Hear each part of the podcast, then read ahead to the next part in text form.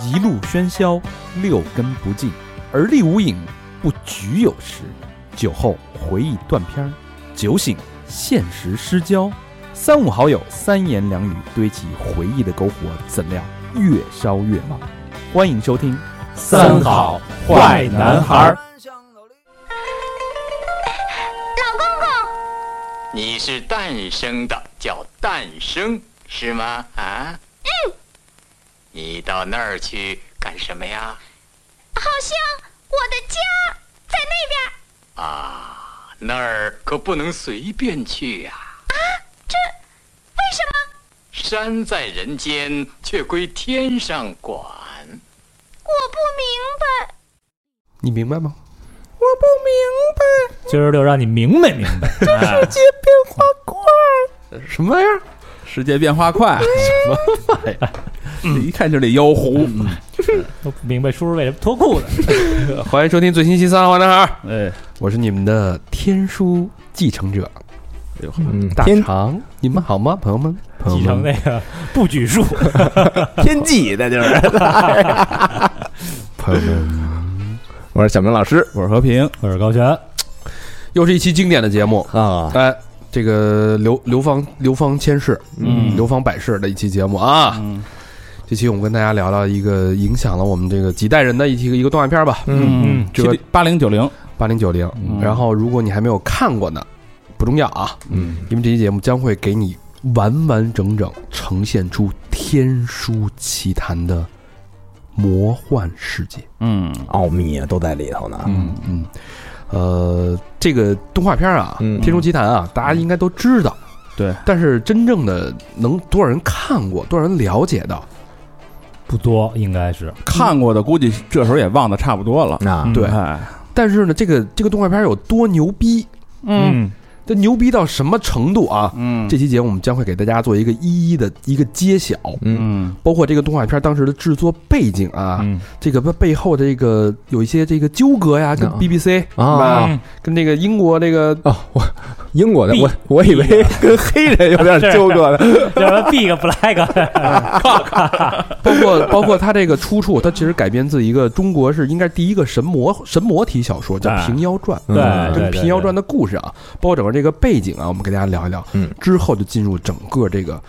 天书奇谭》的延展和讲解。哎哎，呦我们把它太精彩分了成了四个部分啊，嗯四个部分进行逐一的解构和延展。嗯无论你看没看过，嗯，都会是一次对这个动画片的全新的认知。当然了，，对，嗯，也所以得是花点时间，得耐下性子听啊。哎，是也是我们这个老规矩啊，嗯不设时长，嗯，讲到哪儿算哪儿，是，讲爽了为主嗯对啊，嗯大家听过瘾了为主嗯啊，讲开心了，听过瘾了，这也就是我们今年二零二一年第一期我们认为的啊嗯经典的节目，是，嗯，就这么现着在即将要诞生了啊，三点多钟，晚饭盒饭都已经订好了，先把盒饭对定好对啊，死磕今天啊，领了 领了盒饭了，都歇逼了都。哎，天书奇谭嗯啊，小时候啊，我当时把这当成恐怖片看的。哟，就因为里边那个老狐狸啊，啊他那个脸其实是特别传统的中国美脸术谱化，啊，脸谱化，有点像取材于京剧啊，那对，，包括那嗯整个那种都是那种脸谱的系列，就感觉哎呦，这个太可怕了！这个老奶奶，嗯这个老狐狸精，嗯，老奶奶，就是一会儿当恐怖片儿，一会儿又当情色片儿包括那个小小粉狐狸，啊对吧？哎呦，那这声音怎么那么媚呀、哎怎么？哎呦，听得我真是一会儿又又爱又恨那会儿你就想出家了吧？就想 当那小和尚去。有点香火下 来。又爱又恨。这动画片对我的影响太大，它不光是说这种这这剧情，因为剧情那个时候看不懂，对它背后看不懂对背后有很多的这种埋了很多的这种寓意。哎，对这个动画片要搁当呃搁现在讲叫成人动画片了，成人动画片是是吧？啊吧？对，因为它其实是影射整个这个官场也好，社会也好，整个一个社会关系的哎，一个对，一就个是片子，小孩儿基本上我觉得看不懂，看不懂。对是吧？什么这种妖僧众生相啊嗯，这个父母官的众生相啊，没其错实特别有现实的这种讽刺意义。 嗯对嗯然后当时看不到，现在我们最后一翻，一我们这次一解构，嗯，发现真的就像一本天书一样。嗯深了去了，是对，小时候我看这个呀，嗯就就是我看过，但我抗拒，你这不想看，其实是就其实不太想看，但因为因为它是动画片儿，所以啊就是哎小时候你看，哎，这这是动画片儿，我得看。对，姿势动画片都看。对，但是你看着你，我觉得特难受。就后看来不进去嗯后来我回想啊，为什么就是看着特难受？其实跟大肠差不多，就是因为他的这个人物造型，不仅仅是这老狐狸，嗯是他所有的平民、嗯县官儿、嗯那个衙役，他们他们和尚他们的那个长相太丑恶了，没错，，嗯对嗯对，尤其不那讨个喜，小眼睛滴溜乱转，哎呦，太丑陋了。脸谱化的嗯啊。嗯，丑角全是，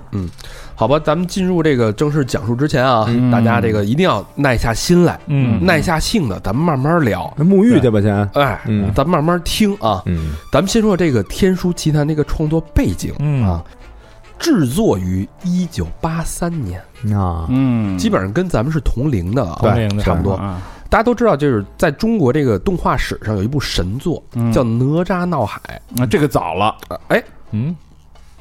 差不多吧。差不多，嗯哪吒闹海应该比这个早点吧？比好像记我印象中比这早一点啊。嗯神作啊，这个《哪吒闹海》现在在豆瓣的评分是九点一分，嗯，哦《天书奇谭》的评分是九点二分。哦哦，哪吒闹海是不是就是那个敖丙，然后晃着膀子，对我乃龙王曾乃子敖丙，嗯啊对对对，就是那个，对嗯所以说这个从，但是从我个人的这种观影体验来说啊，嗯十分都不为过啊，啊，可以称为是中国动画历史上的一座里程碑，一个标杆儿。嗯嗯，就是其实如果说哈，八十年代那会儿是中国动画最巅峰的时期，嗯，那它就是这座巅峰王冠上的那个明珠。没错，这可以这么理解啊，可以这么那个理解巅，峰蛋糕上那个小樱桃，哎呦呵，嗯，就你说的 戏你还能怎么比喻？那个一柱擎天 上面那粘的那一点卫生纸，哎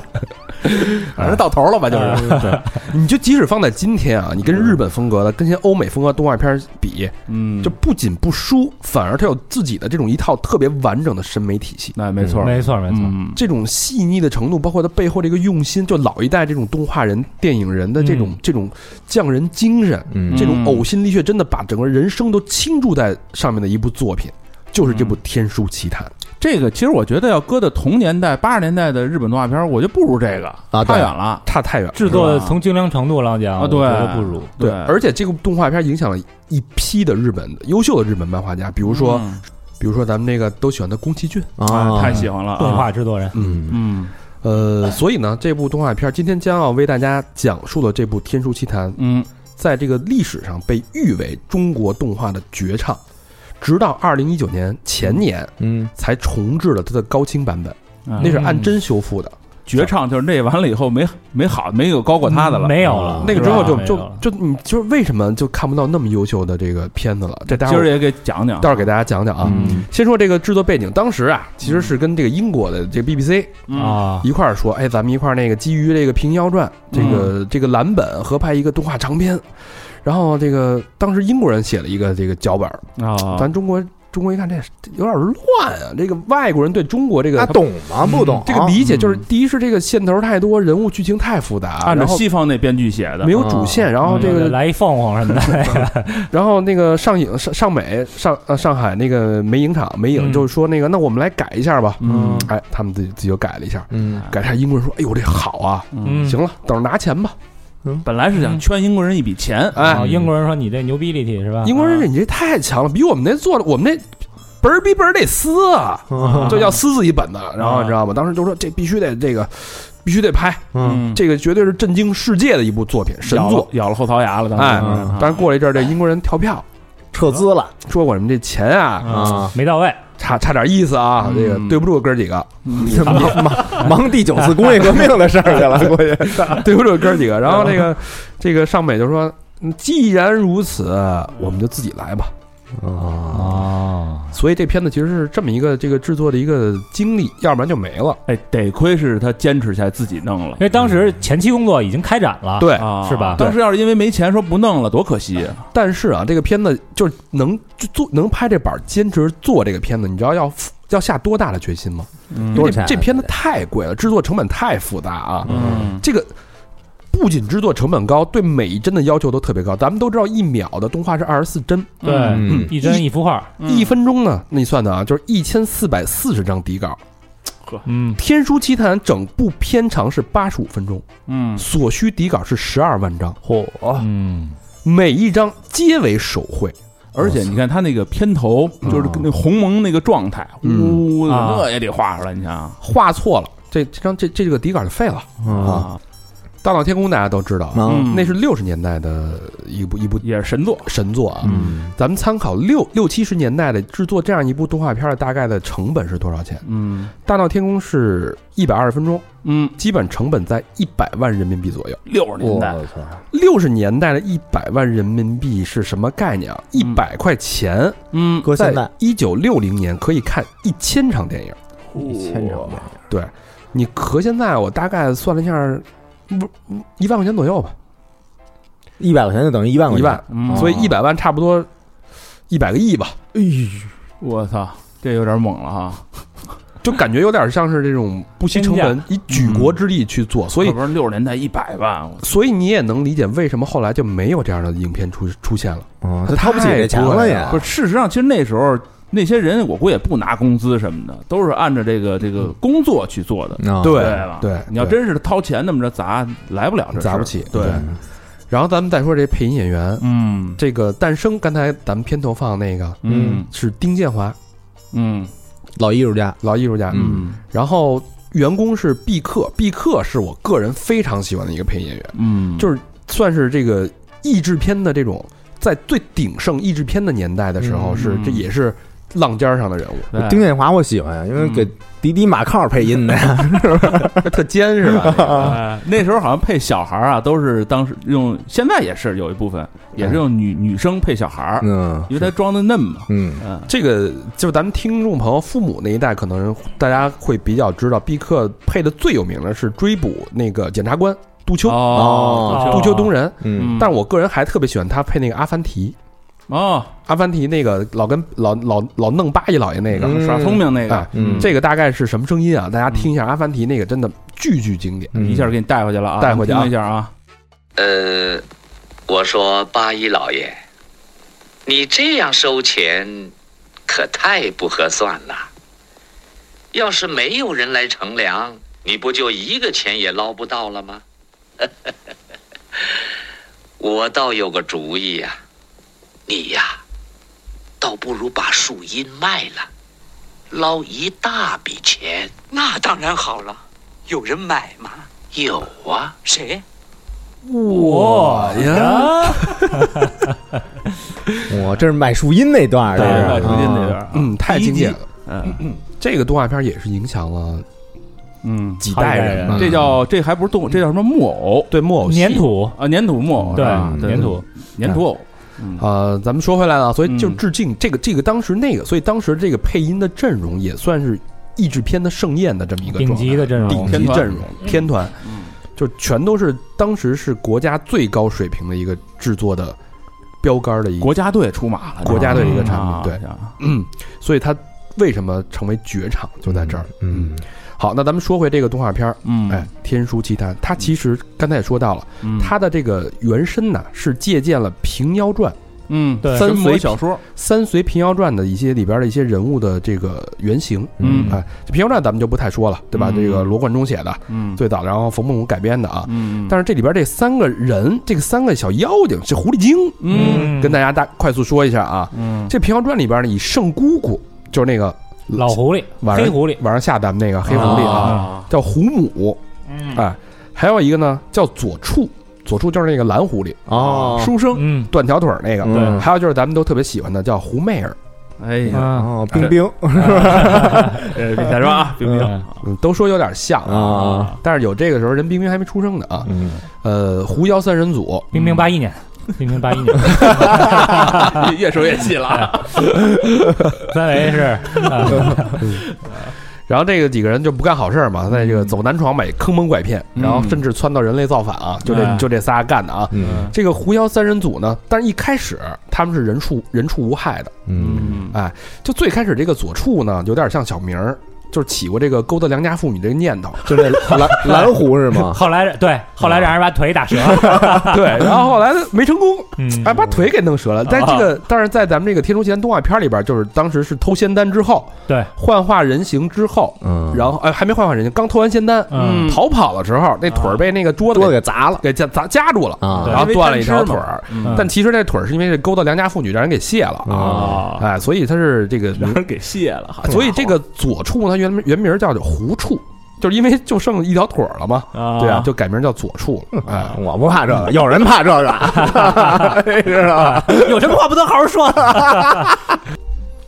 这胡媚儿啊，哎，人也还行啊，嗯，长得也漂亮，美若天仙啊，也是天仙嗯，风流，哎，而且有这种媚韵， 嗯，嗯，什这狐媚劲儿哎拿得好这是标准的狐狸精，啊。而且那会儿有一个道士，就对她再三追求啊，人家胡媚儿说那个。对不起，我这个对你不动心，哟，那可不是嘛，道士专门擒他的不是 吗？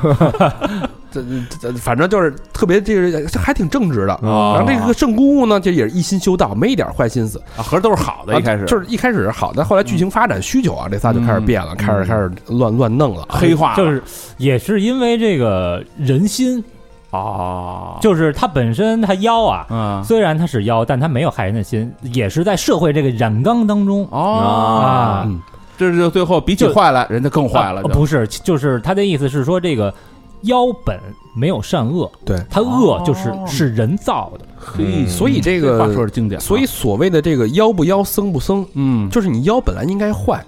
但他并没有那么坏。他甚至你看这个这三个人啊，嗯自始至终从头到尾都在一起不离不弃，啊嗯谁都没互相害过谁。嗯但僧跟僧之间呢，打对吧起来了嗯勾心斗为角了 财，为了色我，的互相师傅师徒反目，这师徒太逗了。对吧嗯对？这个其实就是这个众生相，他取这个取这个人的目的就在于，嗯就是好多到底妖是好是坏，嗯，人是好是坏，嗯，其实是有这种这个哲学意意味在里边的。没啊。错，嗯，行，那这个背景咱们交代清楚了啊啊，简平遥传单的说背一景下这个故事故事概述，咱们就嗯进入了我们正式的这个讲解了。嗯，好吧，嗯这其实就是当时啊，天庭有本这个珍奇的书籍，嗯哎，这天书被锁住了，这个员工呢就好奇，他说我他是看天书的呀，嗯就跟现现在图书馆管管理员似的，对有本书你就不能看。哎，嗯哎，那哪行？趁那个蟠桃宴的时候，嗯自己溜进去看了，看了一下，说：“哎，这东西，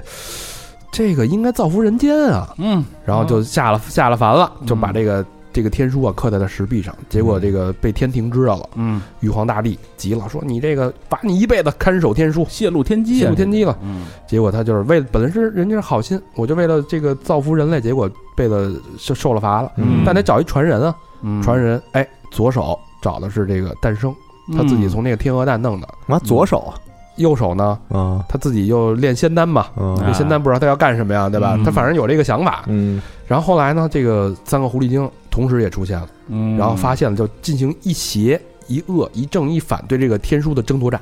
嗯啊，这个其实还是有点悖论。你说他要不把这天书拿下来，也没那么多事儿，哎，这个后来待会儿咱们就是是吧进我进入讲解的时候可以细细跟大家这个品一下拆开了品一品，嗯好吧？？嗯那咱们正式进入这个剧情的讲解。讲解之后，我们会有我们的这个延展和解读。嗯，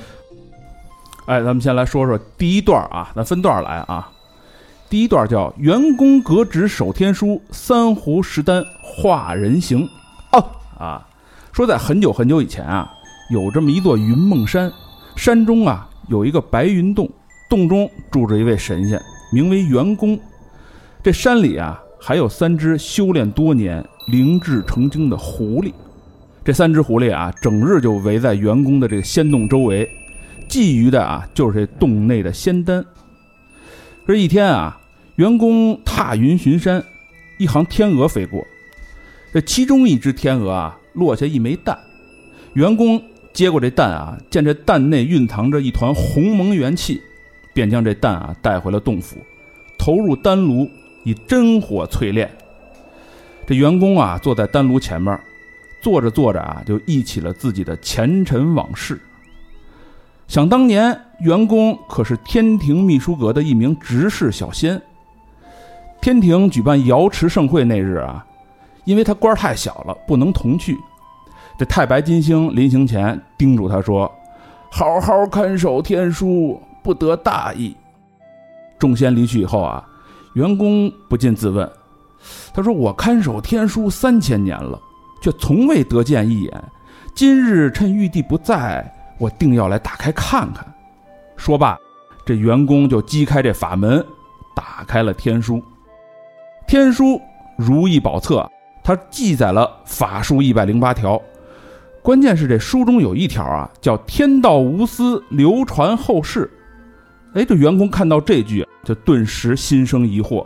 他心想：“天道无私，流传后世，为何又密封起来不让人看呢？这员工念及苍生之疾苦，便盗取天书下凡，遁入云梦山中，不舍昼夜啊，将天书刻于白云洞的石壁上。他希望这天书法术啊，能够传世于人，造福众生。不久，玉帝知道天书被盗，天机泄露，他勃然大怒啊，将员工擒回天庭，革去天职，罚他终身看守石壁天书，并不准与凡人来往。而且每当洞前香炉升起彩烟，发出声响的时候，他还必须上天述职。往事如昔啊，员工掩面而泣。这时候啊，香炉彩烟又升起了，又到了上天述职的时间。这员工啊，踏云而去。一直伺机的三只狐狸趁时潜入员工洞中，他们偷吃了丹炉中的仙丹，化作了人形。这黑狐狸啊，狡猾机敏，它化作了一个老妪；粉狐狸啊，婀娜妖媚，化作了一个佳人；这蓝狐狸啊，贪吃呆傻，它却化作了一个书生；黑狐狸啊，又顺道盗走了天鹅蛋。哎，正当他琢磨石壁上的天书的时候，香炉发出了声响，员工即将归来。三只狐狸仓皇逃走，慌乱之下，这蓝狐狸还折断了一条腿。逃至一处溪水岸旁，这蓝狐狸精啊开始抱怨：找天书无用，还害自己成了拐子。黑狐狸反驳道：“你这蠢货，有了天书，要什么有什么，比皇帝都舒服，比神仙还快活呢。”这蓝狐狸不以为然，他倒是把偷得的这枚蛋啊，当成了食物。但他使尽了浑身解数，他却无法将蛋吞下。一怒之下，他把蛋砸在了地上。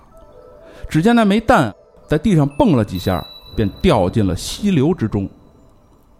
此时，员工已经从照妖镜中得知洞府失窃啊是狐精所为。说回那枚蛋啊，一路顺流飘到一口寺庙的井中，恰巧被一个打水的小和尚给捞了起来。这蛋啊，突然发出阵阵金光，小和尚吓得撒腿就跑，叫来了师傅老和尚。这老和尚见蛋闪金光，断是宝物，遂将其收入囊中。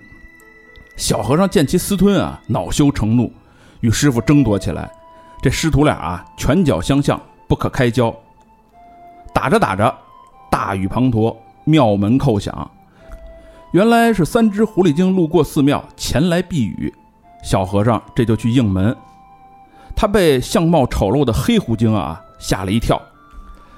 他转头呢，又贪恋起粉狐精的美色。还是老和尚谨慎沉稳，他说了一句：“出家人慈悲为怀。”把这三妖啊请进了庙中。进得门来，寒暄过后啊，几人突然听到了婴儿的啼哭声，轰然大笑。和尚庙里居然还养小孩儿，可当得知这哭声竟然来自那枚蛋，这黑狐精心机一转，他吓唬老和尚道：“蛋会叫，祸是到。”刚刚还为这蛋大打出手的两个和尚，此时心生恐惧。这黑狐精就毫不费力地把这蛋骗入手中。这蛋乃是员工所炼，黑狐精一直心有余悸。他把这蛋带到野外，深埋入土，还压上了块巨石，以绝后患。哎，嗯，这老狐狸够阴的啊，是嗯没错够坏的，还把这个这个蛋给埋起来了，以绝后嗯他嗯患。知道这蛋有问题，是，这讲述也够阴的 啊，这里边埋着广告呢，心机一转，心机一转。这部分啊，这个其实就是咱们提炼成一句话啊，嗯就是坚守自盗 嗯的员工本是看天书的，嗯把天书给收了，嗯希望造福凡间。嗯，这时候呢，被三个狐狸伺机而动，趁他述职的时候，嗯把这个天书没抢着，嗯抢了个蛋，还吃了三个仙丹，嗯哎，幻化成了人形。对，老狐狸变成老妪，嗯粉狐狸变成狐媚，嗯对吧？嗯这个蓝狐蓝狐狸变成书生，哎瘸腿书生，嗯哎，然后并且呢，这个遇到了两个和尚，哎在庙里有这么一小段的这个小纠葛嗯啊，哎小段对手戏，哎，那我们来说说这个员工到底是何许人哎也？嗯，这个员工啊，就是嗯咱们先说小说里边哈，嗯就是《平妖平妖传》这个小说里边，嗯员工呢，他本是一只啊修道多年的通背白猿大猴子哦也是个成精的，也是个妖啊啊，通背是吧？应嗯，通背是吧？哎，嗯通背啊，没念错啊，文化沙漠没有念错。然后他呢，他的工作是什么？他为玉帝掌管九天秘籍《如意宝册》哦就是天书，嗯啊就是这个天书，就是天书哎，然后呢，他这个私刻这个天书在白云洞的石壁上，嗯哎，他给刻在这个石壁上了啊。然后有一个叫蛋子儿和尚，嗯，蛋子儿和尚就来看这个秘籍的时候啊，他还两次化作这个白发老头儿来指点他。哦，这员工还指点这和尚，哎，还指点，啊嘿，就是因为这个你刚才念的嘛，嗯，啊，你刚才说的这个梗概，他想嗯把这个秘籍呢传传世向于人人啊间，，哎，好猴儿他是一个，嗯嗯，然后后来呢，这个淡子和尚就是他虽然有了这个天书宝册啊，嗯但是他就这个他不认这个字儿，上面这字儿无法辨认。哦，哎，然后这个东北白猿就说说，那你去找这个圣姑姑他们，哦，就那三只狐狸，哎，三只狐狸。啊然后就是后来，反正这个经过一系列的事儿哈，嗯他们这个帮助这个王泽，嗯哎，在贝州造反，哦，起兵造反了，啊，造反了！造反以后呢，这惊动了玉皇大帝，然后这白猿呢，为了平妖赎罪，就请来了九天玄女娘娘，嗯哦，那是真的玄女娘娘，那是真的仙女娘娘。啊啊哎，后来这个妖乱平息之后呢，这白猿呢受到了嘉奖，称号叫白云洞君，哦，就是你还是在这洞里边看着吧有一尊称哎了有一对个，，嗯然后扔在这个修文院掌管九天秘籍，也就是这这个天书嗯哦啊。然后咱们看这个动画里边的这个员工啊，嗯，员工首先他这外貌特征非常的有代表性。就是好像是这里边为数不多的脸儿挺正的人，啊啊阔头大脸哎是吧？哎国字脸，首先呢，身穿白衣，嗯身材呢比较消瘦，嗯然后这个胡子和眉毛呢就是很重，嗯它那个颜色好像是就是有点偏红色，红的哎红，浓眉上挑，丹凤眼，嗯额头又有一月牙儿，嗯，冲下的月牙儿，哎，他猛的一看啊，嗯，就是特别像《封神榜》里边的那个姜太公，嗯嗯哦，是吧？一袭白衣，长发，嗯就我就觉得特像那个蓝天野老爷子演的那个，哦，嗯是特是是，特别像。穿着草鞋呢，然后呢，你再看他这个红脸美髯，嗯，又似关公，啊，哎，有点那意思，红净戏里边那关公，是吧？嗯脑袋上月牙呢，又似包公、哎，还像包公，三公，等于是一公公，集各家之所长，员工嘛，员工， 啊所以员工工，杨公公。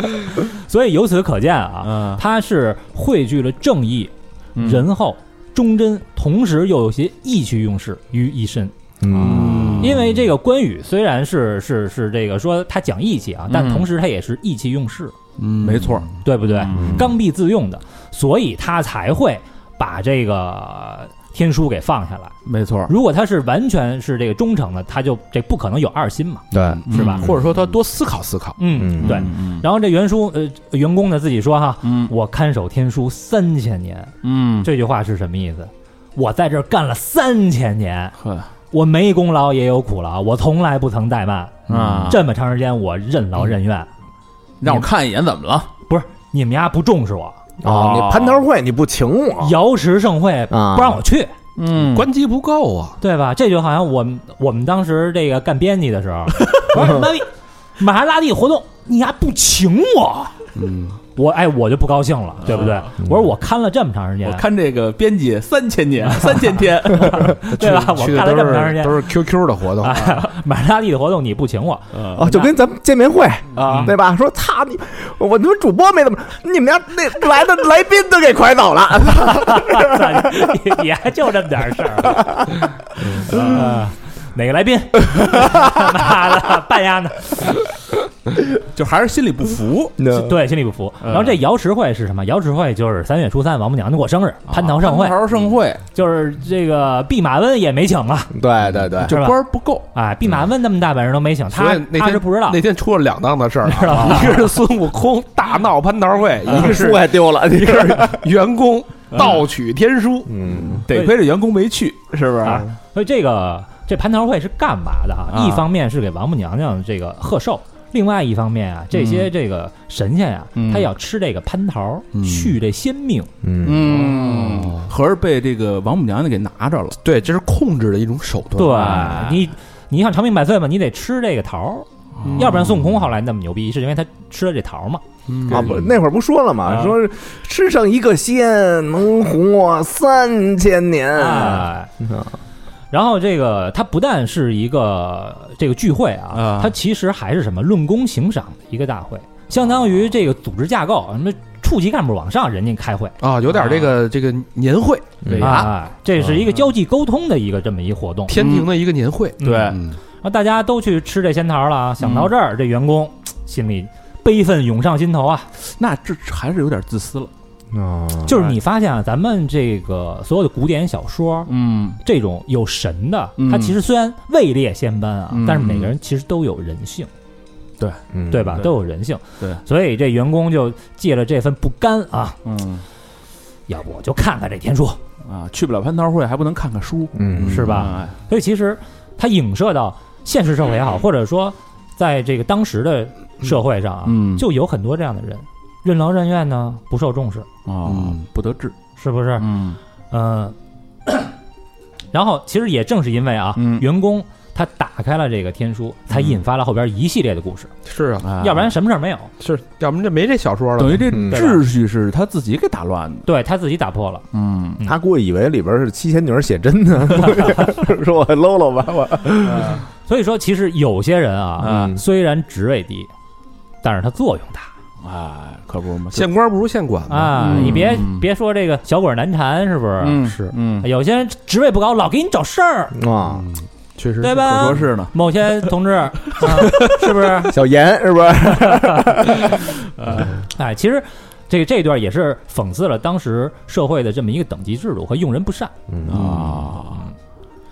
然后员工啊私造天书，并且呢、还教会了诞生使使用这个法术，他等于自己私传了，啊他不光私造，嗯，这一点特别像什么呢？嗯，特别像希腊神话里边的普罗米修斯。哎这就说的到圣火是吧？啊，嗯对这普罗米修斯是是怎么回事？跟大家简单说一说啊。嗯当时这个宙斯呢是这个禁止人类用火，嗯因为火在当时的人类看来就跟魔法是一样的，嗯就是法术嗯啊。然后这普罗米修斯呢就看说，哎呦，人类生活这么辛苦啊，如毛饮血啊，天天的啊。对，说要不然我就把这火我我交给他们，所以他就从那个奥林匹斯山把火种偷走了，这是文明啊。哎，并且这交给了人类用火。嗯然后这宙斯呢就不高兴了，急了，哎，嗯为了惩罚人类呢，就把这潘多拉的盒子放到了人间。嗯哎，就是所有的这个祸害邪祸恶害呀、这个疾苦啊、这个病啊，就全出来了嘛。嗯然后另外呢，把这普罗米修斯啊，嗯把他绑在了这个高加索山的悬崖上，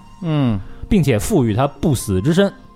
每每天派一只老鹰去吃他的内脏。哦，叼他去，啊，嗯，因为他就他被绑着嘛，对吧？然后这个今还儿死不了，哎，吃完了吧，你明儿又长上了，明儿过来接着吃，哦天天疼。就多压那个杆儿去。对啊他那杆儿就是在过去的希腊里边儿，他啊好像说是那个就是意味着是情感，对，哦就多你那个。哎呦，这反正就是让他永世不得轮回，这是就是永生在这儿，希腊神话界的凌迟处死，啊对吧？不让你那么快死了。宙斯还是不如玉帝。那玉帝最起码就让你看洞就完了，也没让你宙斯残暴是是出名的嘛，啊嗯然后这俩故事啊， 其实有这个相同点，嗯相同点是什相么同呢？就是神呢不愿意把他专属的这个知识，也就是说他这个知识产权传给人没错，啊，他不希望人变得聪明，变得有智慧。嗯，哦，人一聪明，那没准就反抗了，就嗯这个是应该是这个希腊神话的一个观点，嗯呃但是这在这个天书里边的观点，它其实天庭跟这个员工两个人态度是不太一样的，嗯它是挺矛盾的。嗯天庭的态度就是说，哎，这个因为天书跟火种还不一样，嗯，火种可能是一个基础设施，对哎对吧？嗯有火之后，大家可以熟呃把生食变成熟食，文明的起源嘛，对那是包括可以做很多东西。但是天书它其实相对来说是一种先当时啊嗯先进的科学技术，是你嗯你要有了，你就能反我了，哎，你就能反对我了呃，。比如说有点像什么，像这个原子弹、核武器，对核武器。对天庭的态度就是说，这个核武器必须得天庭这个技术垄断，不能外泄，因为嗯一旦外泄，这个到谁到谁手里，谁说不清楚啊，对控制不住啊。万一到恐怖分子手里呢？嗯嗯但是员工就觉得这东西如如果是技术，那为何不用来造福苍生？这还能做核电站呢，是不是？啊嗯对，所以这个东西就有两面性，它既能救苍生于水火，嗯，斗妖魔治百病，但是又能助纣为虐，嗯对大搬运什么的，对，其实它是一种这种资源转化率极高的、破坏性极强的且难以掌握的技术。你这么去理解这个东西，你就看他掌握在谁手里了嘛。对啊，所以这个东西其实大家都有理。你放在天庭，就是我不能让它落在坏人手里，嗯对吧？那那个员工就说我，我觉得这东西要让他们自己决定，最后就形成了这个诞生跟这个三妖嗯斗法这个这个这故事非常精彩的一个 故事。嗯没错，嗯，哦，你看那个漫威那复联，那嗯那打那响指，估计跟这个差不多，就是看谁这个高精尖技术掌握在谁的手里了对，嗯啊。没错，就是这个技术嘛，它只是这个一把刀，你看你看谁用吧。双刃剑啊，嗯然后这第二个相同点啊是什么呢？是这个对于忤逆神的这个人，绝不放过，嗯，哦，权威，哎，一定要惩罚严惩，而且期限呢都是永远，我敢反抗就弄死。罚你永远在这儿看天书，嗯罚你永远在那个挨鹰咬。哎，你说他这个不弄死，也是因为这神也死不了，本身就是不是？对啊，没有他也是神啊，有那什么战神台吧？能能应该是能死吧？什么雷劈妖猴，对，应该是可对以吧？？那不是妖吗？人家是位列仙班了，已经嗯，是吧？你看像什么不是那个不是，能能能，宙斯是弑父啊，不是，我就说咱们中国古代这神，好像就没有说把哪个神给弄死了这说。就猪八戒那时候也不是说就是你就扔下去了嘛，啊，嗯，贬到猪圈是对，吧没有说给打弄死了这说嗯啊啊，，还真是，但只有只有但封印，但你永远受苦，我觉得比弄死还要难受啊，是是不是？嗯，所以这个这其实也也也探讨了一个问题啊，就是、嗯呃上边的人对于下边的人，说神是爱人民的嘛，嗯，但是实际上他是真的爱你呢，还是他限制你？他好像有一说就是神需要人的供奉，嗯，但是又没有不能没有人。嗯你觉得他要是不需要把这人都灭了也行，但是他还必须有人供奉，但是还得造出这个阶级来。阶层，对嗯，这其实就是还是反映一个这阶级问题，对阶级就是统治阶级呢，呃，来编造一些神话，嗯说哎，我永远是统治阶级，那、嗯那你永远是平民，嗯而且统治阶级呢还怕这个平民造反，啊来来反对自己，嗯嗯，所以这个其实也是他对于怎么说是这个既得利益者对于自己的一种保护。嗯，对嗯对，然后这里边提到云梦山嗯啊，就是藏这个天书的地点啊云梦山啊，云梦山呢确有其山嘛，呃，查了一下，确实有，哎呦确实不是已有。经塌了吗？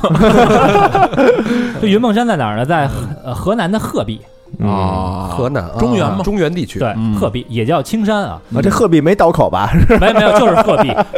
就是仙鹤的鹤，啊鹤壁。鹤壁，据说啊，这鹤壁啊，战国时期鬼谷子哎在这儿隐居啊鬼谷子牛逼，啊写那个什么鬼谷子兵书啊，哦写对了对，兵书，啊，然后还有几个牛逼人啊，嗯孙膑、啊，毛遂庞涓，啊嗯，，都在这儿这叫当鬼求学的圣地。鬼谷子的这个徒弟啊，对，嗯，那这看来这云梦山也是出神仙的地方嗯啊。啊，是现在呢是一个这国家四 A 级的景区，那回头咱得去拜拜啊，走吧，现在那第二种说法啊，在测核酸呢嗯还有一种说法是，这这个说法比较可信，嗯是在张家界。这张家界这儿有一座山啊，原嗯原名啊叫天门山。哦，哦就是老飞翼装飞行那个是是啊是对对对，这个山啊，它呃，首先呢，它的这个海拔是一千五百一十八米，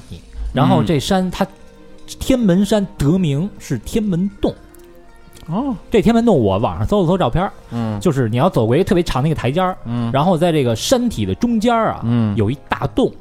就特别壮观不。是有一大缝儿吗？啊不，是，哦是一个大圆洞。嗯然后如，如果你从这个圆洞往外看的话，嗯，就是一片天，嗯，就好像那个仙境一样，就对特但别是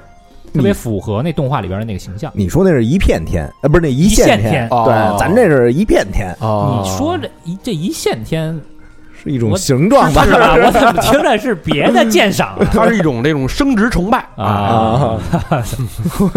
然后这个里边提到炼丹哈，嗯所谓炼丹其实就是这个一些矿物质或者什么在那个这丹炉里边炼哈。到就底是玩求长生的嘛。哎对，但是有一种说法，这个呃，你炼丹的地儿必须得是有仙气的地儿，否则啊这个仙气一泄，这这丹就没用了。哦所以他会在这个天门山，或者说在这个呃张家界反正就是靠天进的地云方梦，山啊，嗯对就是山里必须得是仙境有神仙的地儿才能炼出这个丹。嗯，张家界那个确实挺悬的，那山往那儿那那感觉特漂亮哎呃云山雾罩的，阿凡达是在那儿取的景是吧？有一段儿是吧？啊嗯，就就感觉就是仙家仙家住的地方，对，特别特别漂亮。对，哎，还没去过，反正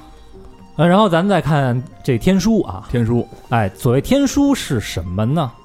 简易《道德经》中啊有曰了、啊，真说嗯过啊，嗯哎，哎，道可道，哎，人现河洛，问何物？河图洛嗯书嘛，号曰天书。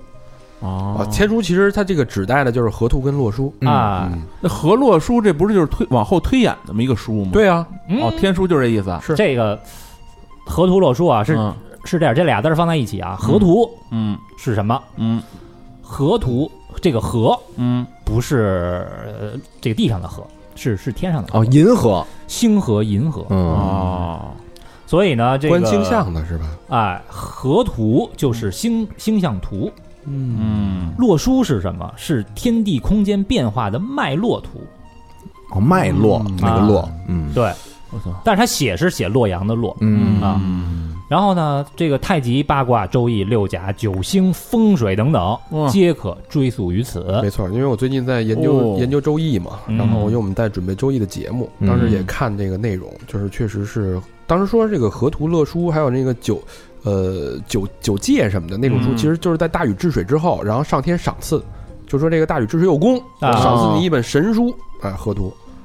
从这个伏羲这儿来的，这是官方赏赐，不是天机泄露那种。对不是不是不是啊伏羲是创八卦嘛？嗯，我撕了两片儿，说那啊 那那来了吧， 所以说这个河洛哈嗯和河图洛书，这可以说是我们中华文化之源头也。我们是所有的东西其实都是从这儿发展出来的。嗯嗯啊，后来这个伏羲啊就受到了启发，创造了就是一套完整的理论啊。嗯呃，什么这个九级八阵呐、简易道德经啊、无极玄易功啊这些统，其实就是先天八卦，哎这些统称为天书。但是先天八卦这个是不是伏羲自己弄出来的啊？但是哦嗯有待考证是吧当时在这个《易经》里边写的很清楚，说是他那个伏羲啊但是但是也有另外一种说法啊，嗯我们会放在《易经》的节目里边给大家讲，啊这特别特别有意思。有挖一坑啊，说哎，斯说滕克是吧？呃，公播公播公播呀啊哟，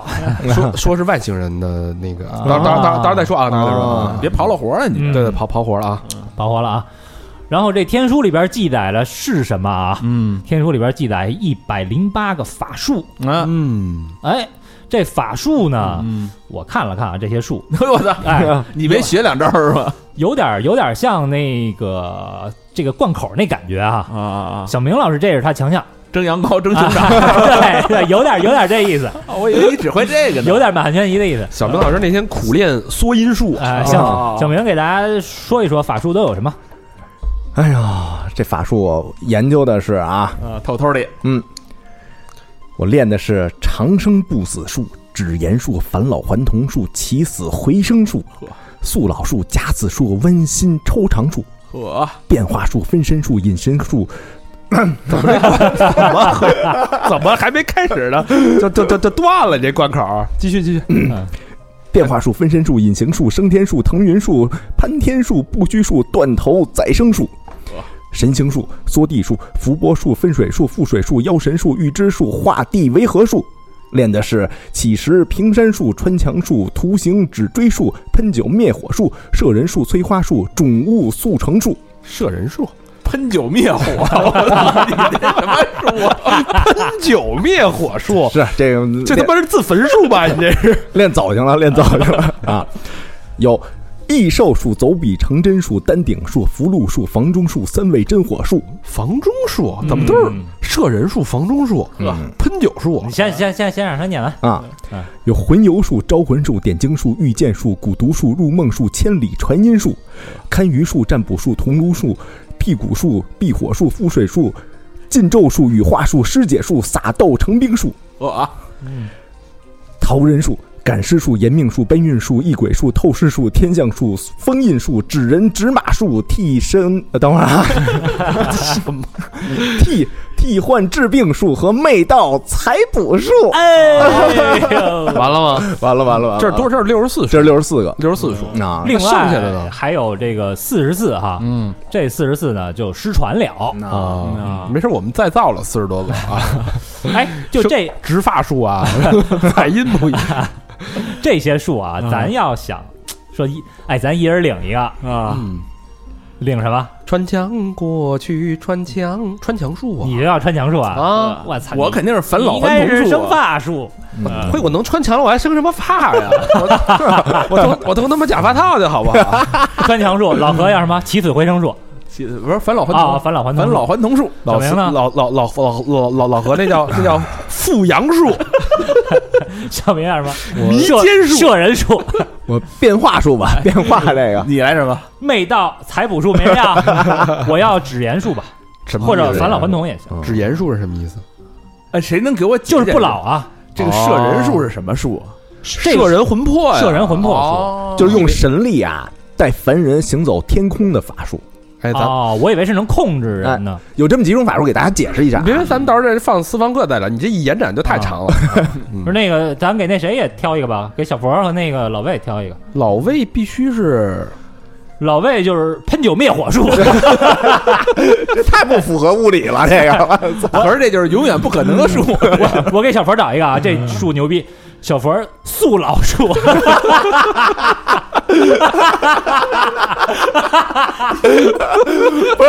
这素老说，应该是使别人身上 的。不不是自己，不能给他这术。 我以为是那个日本那个有一传说叫什么什么什么太郎，浦岛浦岛太郎那个啊，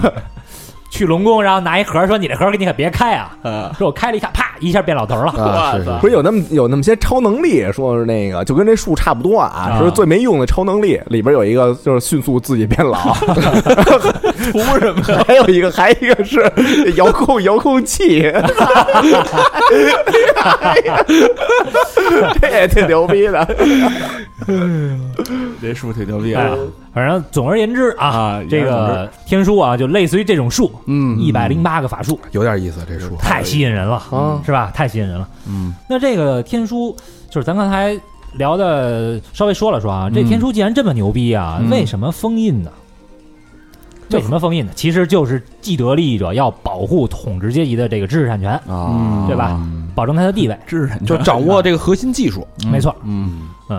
然后他就是，其实这里边还有一个观点啊，嗯这个呃，咱刚才说那个诞生嗯，是吧？诞生是什么？是这个天鹅蛋，天鹅蛋里边还有这个一团鸿蒙，哎鸿蒙鸿蒙元气，这鸿蒙是什么啊？就是鸿蒙是华为的这个新的 新的系统新的系统，就就是华为啊，这么牛逼的这个我们国家的这个支柱企业，为什么要鸿蒙？鸿蒙是什么意思嗯华为好多东西我们都是《山海经》里边儿啊？嗯就是盘古开天地之前的那一哦股原始之气、原始之力量。哎呦哦，你看，啊那创造世间万物的一个原始的什么苍苍什么什么什么之力，哎嗯，中国这词儿真真厉害啊，是吧就这还能专门起一名词儿叫啊鸿蒙，所以你想，这诞生是一般人吗？嗯，绝绝逼不 是小宇宙啊，啊！所盘以古私生子吧，这是所以就就就衍生出一个问题啊，嗯所有的这些神话故事，嗯为什么拯救世间的英雄嗯，都他妈不是人揍的？嗯人无法救人，嗯只能神救人无法自救，嗯，是不是？你想一想，孙悟空是什么？灵石中蹦出来的，哎，嗯对吧？嗯哪吒也不一般吧？大肉球哎，怀胎两年多才出三生，年三年六个月，三年六个月是吧？嗯是一这个铜肉球里边出来的，嗯，也是，呃，应该是有神力的，天生就有神力，生下来就能说话，能跟人聊天啊，那对吧？？所以这信息就告诉我们什么呢？你嗯人类啊，普普通老百姓，嗯，您就无法自救，您就没 辙。嗯，还得指望神自己内讧，嗯，不是，让你看 啊，天上有神灵在看着你们，嗯哎，地下呢，如果有这个奸佞为祸作乱的时候，嗯，你想要人间就是平安，那怎么办？祈求神灵。哎，求上天。嗯对你给我降下一个来。所以为什么这么写？就是为了让人去，还是得让人去拜天嘛。嗯对吧？所以你这芸芸众生啊，您就是天天瑟瑟发抖的，您就拜我就完了，老是活着，等着，祈祷着。嗯，这不想让你折腾，对。所以其实你看，这动画片也有很很强的讽刺意味。对，非常非常强的讽刺意味。嗯咱们再来看看这仨狐狸精啊，嗯这狐狸精呢，老太太爱钱，嗯这个小姑娘爱美，嗯，那个呃小书生爱吃，嗯好色，哎，嗯这仨人呢，就是每个人都有自己的原罪，可是啊，他仨其实一直在不离不弃，没错，嗯是吧？人家抱团儿的从来不曾丢下一个人，嗯嗯然后咱再对比这个和尚师徒啊，嗯这俩人贪财好色，嗯，就是这个最开始他们刚刚去寺庙的时候，嗯先开始小和尚一看，哟，小娘子漂亮啊，嗯对就往前献殷勤，嗯老和尚就给他支走了，嗯是吧？嗯晚上呢，这个小和尚又跟人要点这个香火钱，嗯然后其实是说要香火钱，然后送到房间，其实还想人财两得嗯啊哎，然后又被老和尚给发现了，嗯然后俩人呢，这个为了这点香火钱，还有这个女色不惜嗯啊，大打出哦手，练起来了。这老和尚肯定是练了呀，是吧？后来老和尚撞墙遁了，嗯对，啊，然后这个俩人再见面的时候啊，嗯老和尚就摸了摸小和尚的头，嗯，哎，说惭愧惭愧啊，这四个字儿啊，并非是说哎我知错了，嗯而是说什么咱俩彼此都有把柄在对方手里，心照不宣，嗯就谁也没说谁。嗯啊，嗯对吧？谁也别说谁了，所以就什么慈悲为怀啊、四大皆空啊，其实都是扯淡。对，所以这个是一个特别这个典型的妖僧众生相啊，嗯妖妖跟僧的这个区别，嗯，包括你看那个民间多疾苦啊，你看这个两个最最盛大的就是吃饭的戏，一个是这个天庭玉皇大帝开蟠桃盛宴，嗯对吧？一个是老那个小皇帝，嗯吧也是吃吃喝喝，天天开 party，嗯但是就是讽刺这个当权者、当权阶层跟老百姓之间这种这种差距，嗯嗯。好，那这一段呢，咱们说到哪儿了呢？ 说到这个三妖嗯幻化成了人形，嗯然后偷走了这个诞生。嗯之后呢，这个老妖，这个老妪，嗯黑狐狸，嗯觉得这个这大事不妙，对这个蛋既然是这个员工这个炼出来的蛋，嗯必有后患，把它啊埋在了土里。嗯那之后剧情会怎么发展呢？哎，第二段叫“诞生石洞习天书，施法求雨润甘霖”。说事业啊，这粉狐狸精啊正在佛前参拜，这小和尚呢蹑手蹑脚的来索要香火钱，并叮嘱这粉狐狸精啊说：“别告诉我师傅。”这狐狸精岂能救济啊？他扭捏道：“行，一会儿给你送去。”小和尚窃喜，以为能财色双收，可一转头，这粉狐狸精就将此事告知了老和尚。老和尚恼怒啊，说这徒弟敢私吞香火钱！这二人再次大打出手，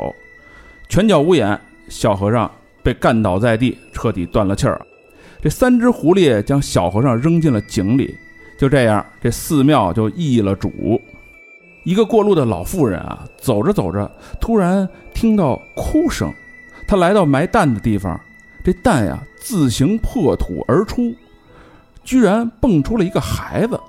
这孩子一落地啊，就哇哇大叫，开始哭。老妇人怕他挨饿，拿出一张大饼。这孩子一阵狼吞虎咽之后啊，竟然长成了一个生龙活虎的少年。这少年啊，谢过老妇人，向远方走去。员工踏云巡山，发现一路走来的少年，他蒙脸上前拦住了少年，问：“你是诞生的，叫诞生是吗？”这少年连连点头啊。他说：“我要回云梦山去。”员工拦下了少年，并叮嘱他：“云梦山白云洞是员工修炼的地方，洞中石壁上刻有天书文字，要等洞口香炉彩烟升起，员工上天述职的时候，你才能进去。下次带些纸来，把天书拓下来，学会天书必有大用。”说完，员工遁形而去。这黑狐精与粉狐精啊，假扮仙家，算命卖药，号称有求必应，骗取了不少百姓的钱财。路过的县太爷啊，听说庙里有仙药，不由分说的啊，派出衙役强取豪夺，拿上仙药，扬长而去。蓝狐狸精呢，贪吃啊，在镇上偷了一只烧鸡，被店家发现了，店家一路追赶，情急下，蓝狐狸精化作了狐狸原形，钻进了狗洞，最终逃到了寺庙里边。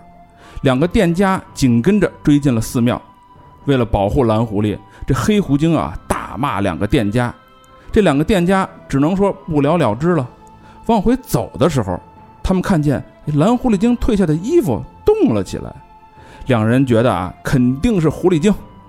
于是将衣服裹了起来，送去见地保老爷。地保老爷一听，狐狸精，连忙下跪磕头，惊呼：“大仙恕罪！”并命令两个店家怎么抓来的就怎么送回去。这时候，衣服里传来了诞生的声音，他说要到云梦山去，还要一捆纸。这地保老爷照办，只求大仙回去之后啊，保佑他长命百岁、荣华富贵。两个店家虽苦不堪言，也只能照办了。这鬼神官兵谁都惹不起呀、抬着诞生一路摇摇晃晃来到了云梦山，诞生带着拓纸啊，趁香炉生烟，偷偷潜入了白云洞。他细心地将天书一张张地拓下来，折叠工整。可出来之后，却发现啊纸上一个字儿都没有，顿时嚎啕大哭啊！这时候员工来了，他安慰诞生说：“你没有白费劲，你有一颗真诚的心。”随即，员工把这纸往水中一浸，便显出了文字。员工又将拓纸画成了一本通俗易懂的画册。员工交代诞生，勤学天书一百零八种法术，待到运用自如之后，要惩恶扬善，为百姓多做好事，千万不能让天书落入坏人之手。诞生谨记在心。接着，诞生学了一招飞天术，驾驭飞天。在飞过一片村庄的时候啊，发现这里大旱，蝗灾横行，粮食颗粒无收，民不聊生啊。可那三只狐狸精还在招摇撞骗，诞生当场揭穿他们的骗局，并施展法术引来飞燕捕食蝗虫，随后又施法降雨，甘霖倾盆，万物复苏。狐狸精一看，哎，他们垂涎天书，决定要把天书弄到手。哎，这一这一这一趴呀，嗯呃，就是诞生跟员工相遇了，对嗯但是员工呢，他又不愿意露出自己真实的身份，嗯所以是蒙面相遇，对，指点了诞生。嗯哎，诞生的这个阴差阳错的呢，就在洞中啊，嗯，这个习得一百零八术，但是只是其中的一些一些这个边边角角的这个法术啊。哎，这时候等于天书就已经真正成了一本书了，就不是刻在石壁上连的，环画而且是对人能看懂的，啊啊嗯对，一开始是无字天书嘛，对对对然后员工啪一抖了，哎，行了，你能看懂了。这时候员工这罪过又大了，他不是对，还拿拿那火一烧，啪，然后哎哎，然后变成了一本小书 嘛，弄那白话文 版的越来越大员工给翻译了一下嗯啊，然后这这一下这个格局就对立了。嗯一方面呢，这个这个三个这个妖狐，嗯，在招摇撞骗，嗯，冒充九天玄女啊，嗯欺骗这个百姓，百姓本身就穷啊，嗯对吧对？这穷的时候，老百姓就是求神嘛，刚才也说了，病急乱投医嘛，一求神，结果不仅求这个倾家荡产啊，嗯反而这个呃变本加厉，把自己这个整个的所有的积蓄啊，甚至人命都搭上去了。对，嗯再看诞生这边呢，就是不仅是习得天书、飞天术啊，这个雨降甘霖啊，把让那个这个蝗虫啊都被吃掉了，嗯对吧？所以这个整个这个一来二去就形成一个非常鲜明的对比。嗯，一个救人，一个害人，嗯对，哎，你再看这个县太爷呢，嗯哎，又是一个一副众生相啊。县太嗯爷干嘛？一听说这个庙里有仙药，派人巧取豪夺，强取豪夺，甭管是好坏啊，甭管是真假，抢了再说。这县太爷这造型啊，是是这个丑角儿的那京剧里边丑角儿的那个，我觉得现在现在也长得像狐狸精了， 是不就是一出场就是得得令得令令 得得得令得令令得，就是所以说这个一方面民不聊生，一方面那个诞生优待一直在这个救老百姓于水火当中，嗯这时候变本加厉就是这个父母官儿。嗯对吧？不仅不帮人，嗯对，还这个巧取强取豪夺。哎，你看那地保，嗯嗯地保啊就是人家那造型，就是刚一出现的时候啊，丫子在那桌子上把那腿，然后就踩椅子上，嗯然后那俩人一进来牛逼啊就说：“呃，拿给我什么什么牛逼东西来了了对那种拿什么好吃的嗯啊？”对对对对，就一看就是原来就是肯定就剥削底下那帮人，等于他这写了四级官儿啊，地保、县太爷、府尹、皇帝啊，哎，没一个好的啊。对对对对，这时候他这个这仨狐狸精啊没闲着，一直在不是欺骗百姓嘛，嗯化身九天玄女娘娘。这个东西其实，在古代啊，就是是非常这个一个典型的叫这种骗术嗯叫金门骗术。嗯，金是这个头巾的金，这个古代呢，就是随着这个佛呃这个佛道儒三教这种流传啊，嗯这个利用老百姓对这个神灵的畏惧，主要是装神弄鬼啊、嗯成仙术啊、通神术啊、驱鬼术啊，哇就有这么一类人，嗯这个江湖这个骗术啊，嗯他就是喜欢那个把头蒙着呀，嗯，或者蒙一些那个毛巾啊在脑袋上，哦这类人就叫金门，他装谁呀他？嗯装什么都有啊。装什嗯么呗，装神弄鬼儿呗。哎，比如说，我给大家这个举一个讲一个小段子啊，嗯就是在古代这个民间骗术特别有名儿的一个段子，叫“小鬼敲门儿哦，”。嗯嗯假设啊，嗯咱们是那个骗子，嗯，咱们是金门骗术啊，咱们盯上一户人家，这户人家你首先你得得看他们家这个门儿，嗯首先他得是猪门，啊，朱门酒肉臭，对有钱呗，那意思啊，是朱门就是大户人家了红就红色的门，啊，第一是大户，嗯，第二是红色的，嗯对吧大户有钱，对嗯红色干嘛呢？嗯你听着啊，到了这个夜深了，嗯这个几经过后啊，之后偷偷的啊，嗯，跑那猪门上涂牛血，涂牛血，对嗯嗯也有也有一说是涂这个鳝鱼的血，哦，涂完了之后呢，干嘛呢？因为这个血它这个腥气非常的重，嗯嗯新鲜的这种这种血，之后呢，一到入夜，这个蝙蝠啊，嗯，它就能闻见这个血味儿，嗯好的，嗯招蝙蝠，它往这门上撞，哟，嘣嘣嘣，咚咚撞啊撞撞晕了之后呢，蝙蝠一看没有就跑了，啊对吧？它其实是本来以为这有新鲜的血液，嗯闻闻血而来，撞几声呢，这个就听着呀，这个住家就听，哎，这外边是不是有人敲门儿啊？嗯，开门去了一开门没人，啊，嗯接二连接二连三，两天三天之后，老有人敲门，可老是不见人影，这怎么回事儿啊？哦，他还看不出来门上被人动过手脚，红门，红门嗯涂红血嘛，对啊。然后哎，这时候过了几天，嗯咱们这骗子嗯，就冒充了大师啊，金门啊，嗯对吧？？得道高高僧，嗯，哎，这个施主，这个嗯路过此地，讨口水之，嗯，可否？然后这个正喝着呢，闲聊天儿，见施主面露愁色，印怕堂发不黑是？嗯等我待我掐指一算，算算，怕不是半夜有小鬼敲门吧？哎呦，哎呦说着了，那嗯算是啊这施主当时听完就下跪啊！哎呦，大师在上啊，可否给这个救小人于水火呀？指点一二，指点一二啊！当时说啊，好说好说好说，那个上菜上菜上 菜，先先喝着。然啊，后开始开始给人这个讲做符做法啊，这个法师啊，这个这个纸八百，哎，我给你跳一个跳一舞，嗯一千二是吧？嗯我再给你念念多少咒？嗯呃，三千，你还最后还得有这个，这不这钱不是我要啊，这钱嗯啊这是这个上上仙家要这个钱，打点打点，哎，嗯您再给我一共花了三万多块钱，我然后呢，明日见效吧，见效果啊，嗯然后晚上人家回去之后吃饱喝足了，嗯嗯，半夜三更的过来把这门给擦干净了，合着成本就是那点血，啊，就是这点儿血，嗯然后哎。过两天人一来，哎，大师这个怎么样啊？你们家回访一下。哎呦，大师显灵了啊！啊这个大师真是这个了不起。然后，哎，从这个村儿再换下一个村儿，接着骗，哦，哎就这么一套事儿啊。还有一种啊，是说往那个门上糊这种烂泥草药的，烂泥草药，那不是能看出来了吗？就有的人特破啊那种门，啊，啊，哦，这是骗穷人的，骗穷人的。嗯这个时候呢，晚上一刮风，他赶上大风天儿啊，嗯就好似鬼哭，哦，他等于弄一个风 哨，对是不是？他啊做了一小风哨，哎嗯，其实用的也是基本上是这种原理。嗯，哎，这就是古代这种金门骗术呵啊，叫小鬼儿敲门。小鬼敲门。那这时候也是没学会天书呢。咱们现在的只能用骗术啊，叫双轨拍门，这嗯你知道啊，吗两鬼是吧？对啊，出脱轨和见鬼，咱们给他拿钱全骗过来。这还有一个小故事啊，挺有意嗯思，给大家讲讲。这有点像这个三个妖怪干的事儿，嗯，嗯他们就是基本上就冒九天玄女娘娘嘛，嗯比如说求就是没求雨啊，嗯求财啊，求病啊，求灾儿啊，这个 求病谁求 病啊？趋吉避害啊啊，趋吉避凶，大概就啊干这点事儿啊。嗯，话说，唐武宗会昌年间，那唐唐朝的事儿，哎啊，唐朝的有这么一个故事啊，嗯，当时有一个地方呢叫晋阳，大旱。这个县令啊，父母官儿啊，就是贴一告示说，这个呀、谁有能耐求雨啊，嗯重赏，重赏之下必有勇夫 吗？大国失去了，啊，就出来一个人叫郭赛 普，哇塞波塞普，这名字够洋气的啊！博塞冬的弟，啊，cyberpunk，哎，这能求雨，这个这个老郭这有点意思啊，嗯说是精通这个符咒，能求雨，嗯嗯这时候还带了一棒尖子，嘿哎，一女巫，老鸭嗯呢？哎，这俩人出道呢，时间也挺长了，嗯 男男女女。话说这个能施符摄咒，救病除妖，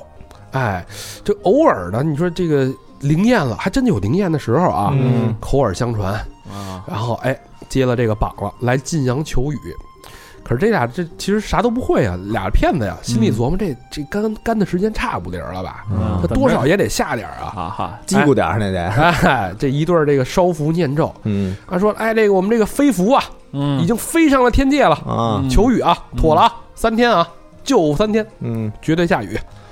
过了三天，果不其然，哎，滴雨未下。啊，这郭太武这人得有说辞啊，有话术啊，说你这个这个灾厉呀、必非虚生，实由县令无德，故此上天不应。哦，赖县令， 我操！说你们这父母官啊，这个嗯之前呢可能有一些德性之事啊，嗯耽误了我这个我这我这轴符咒都上去了，嗯我已经求雨了。这个上苍天说不行，你们这个县令无德呀，都这么着，我我再给你问问吧。嗯呃，这个哎呦一问出事儿了，嗯你们村儿啊原来是闹了旱魃了，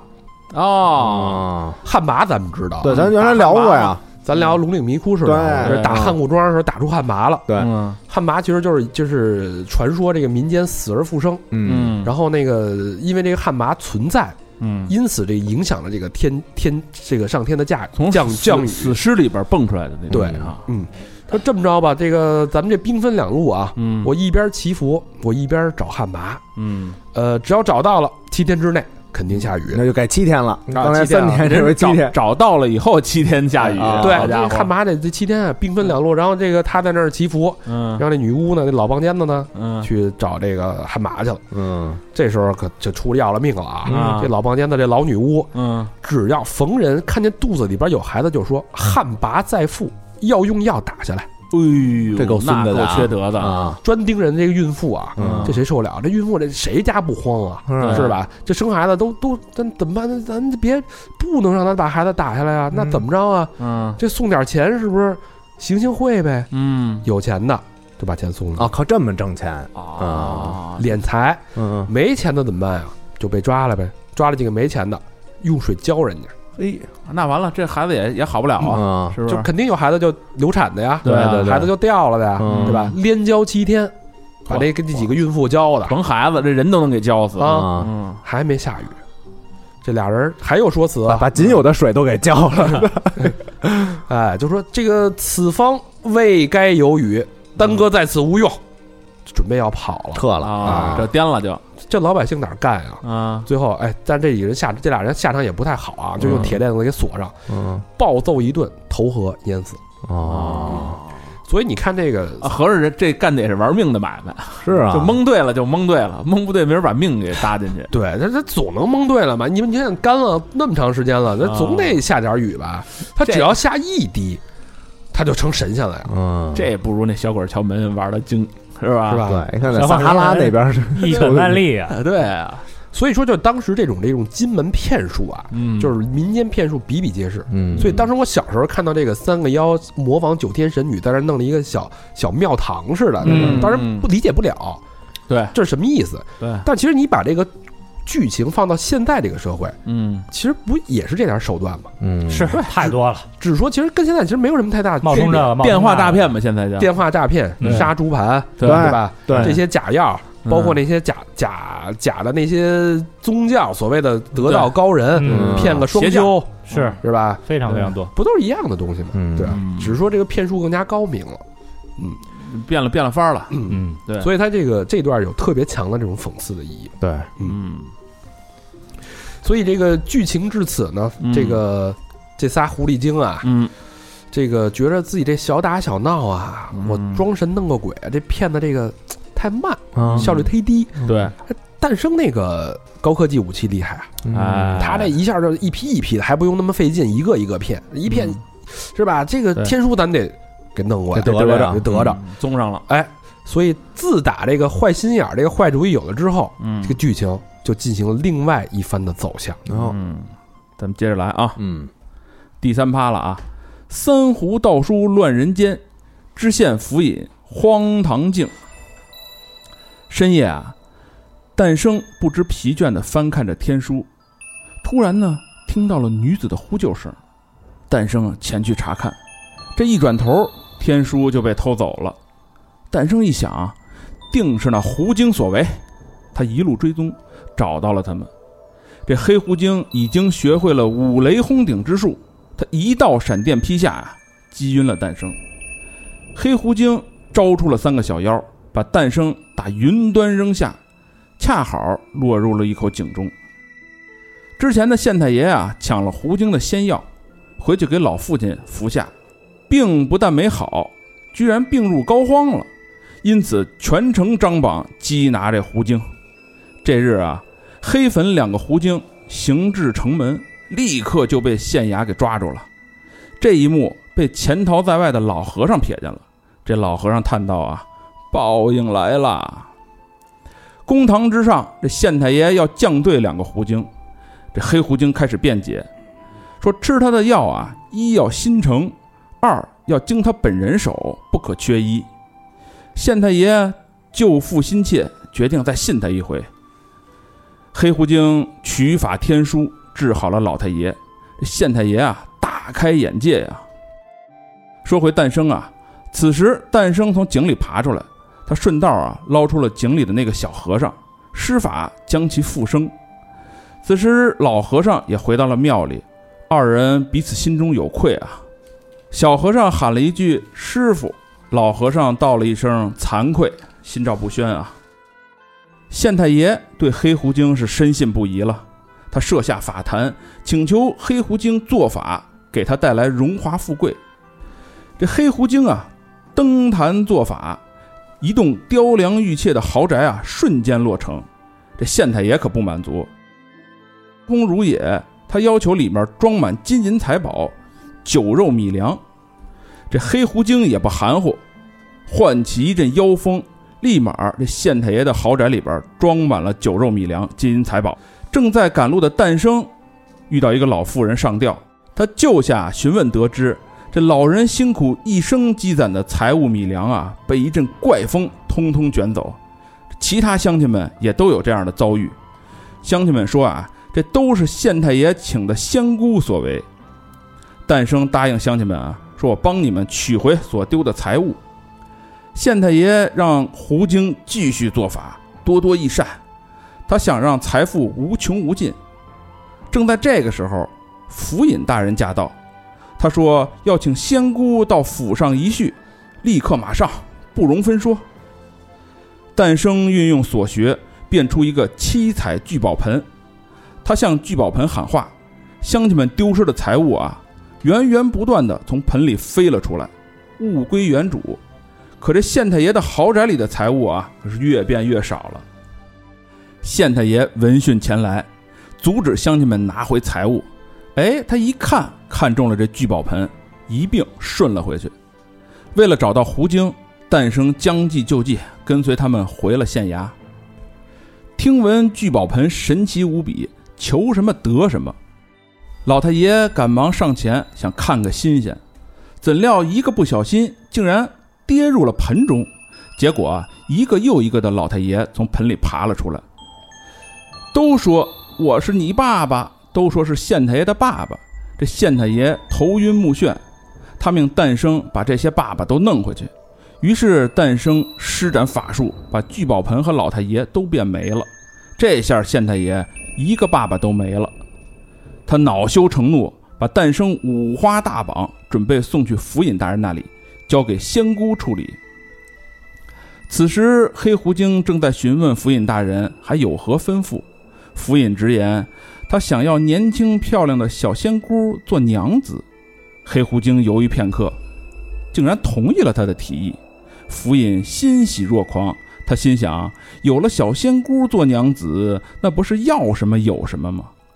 当即准备拜天地入洞房。嗯嗯嗯可当这盖头一掀开啊，冒出来的居然是一张狐狸脸，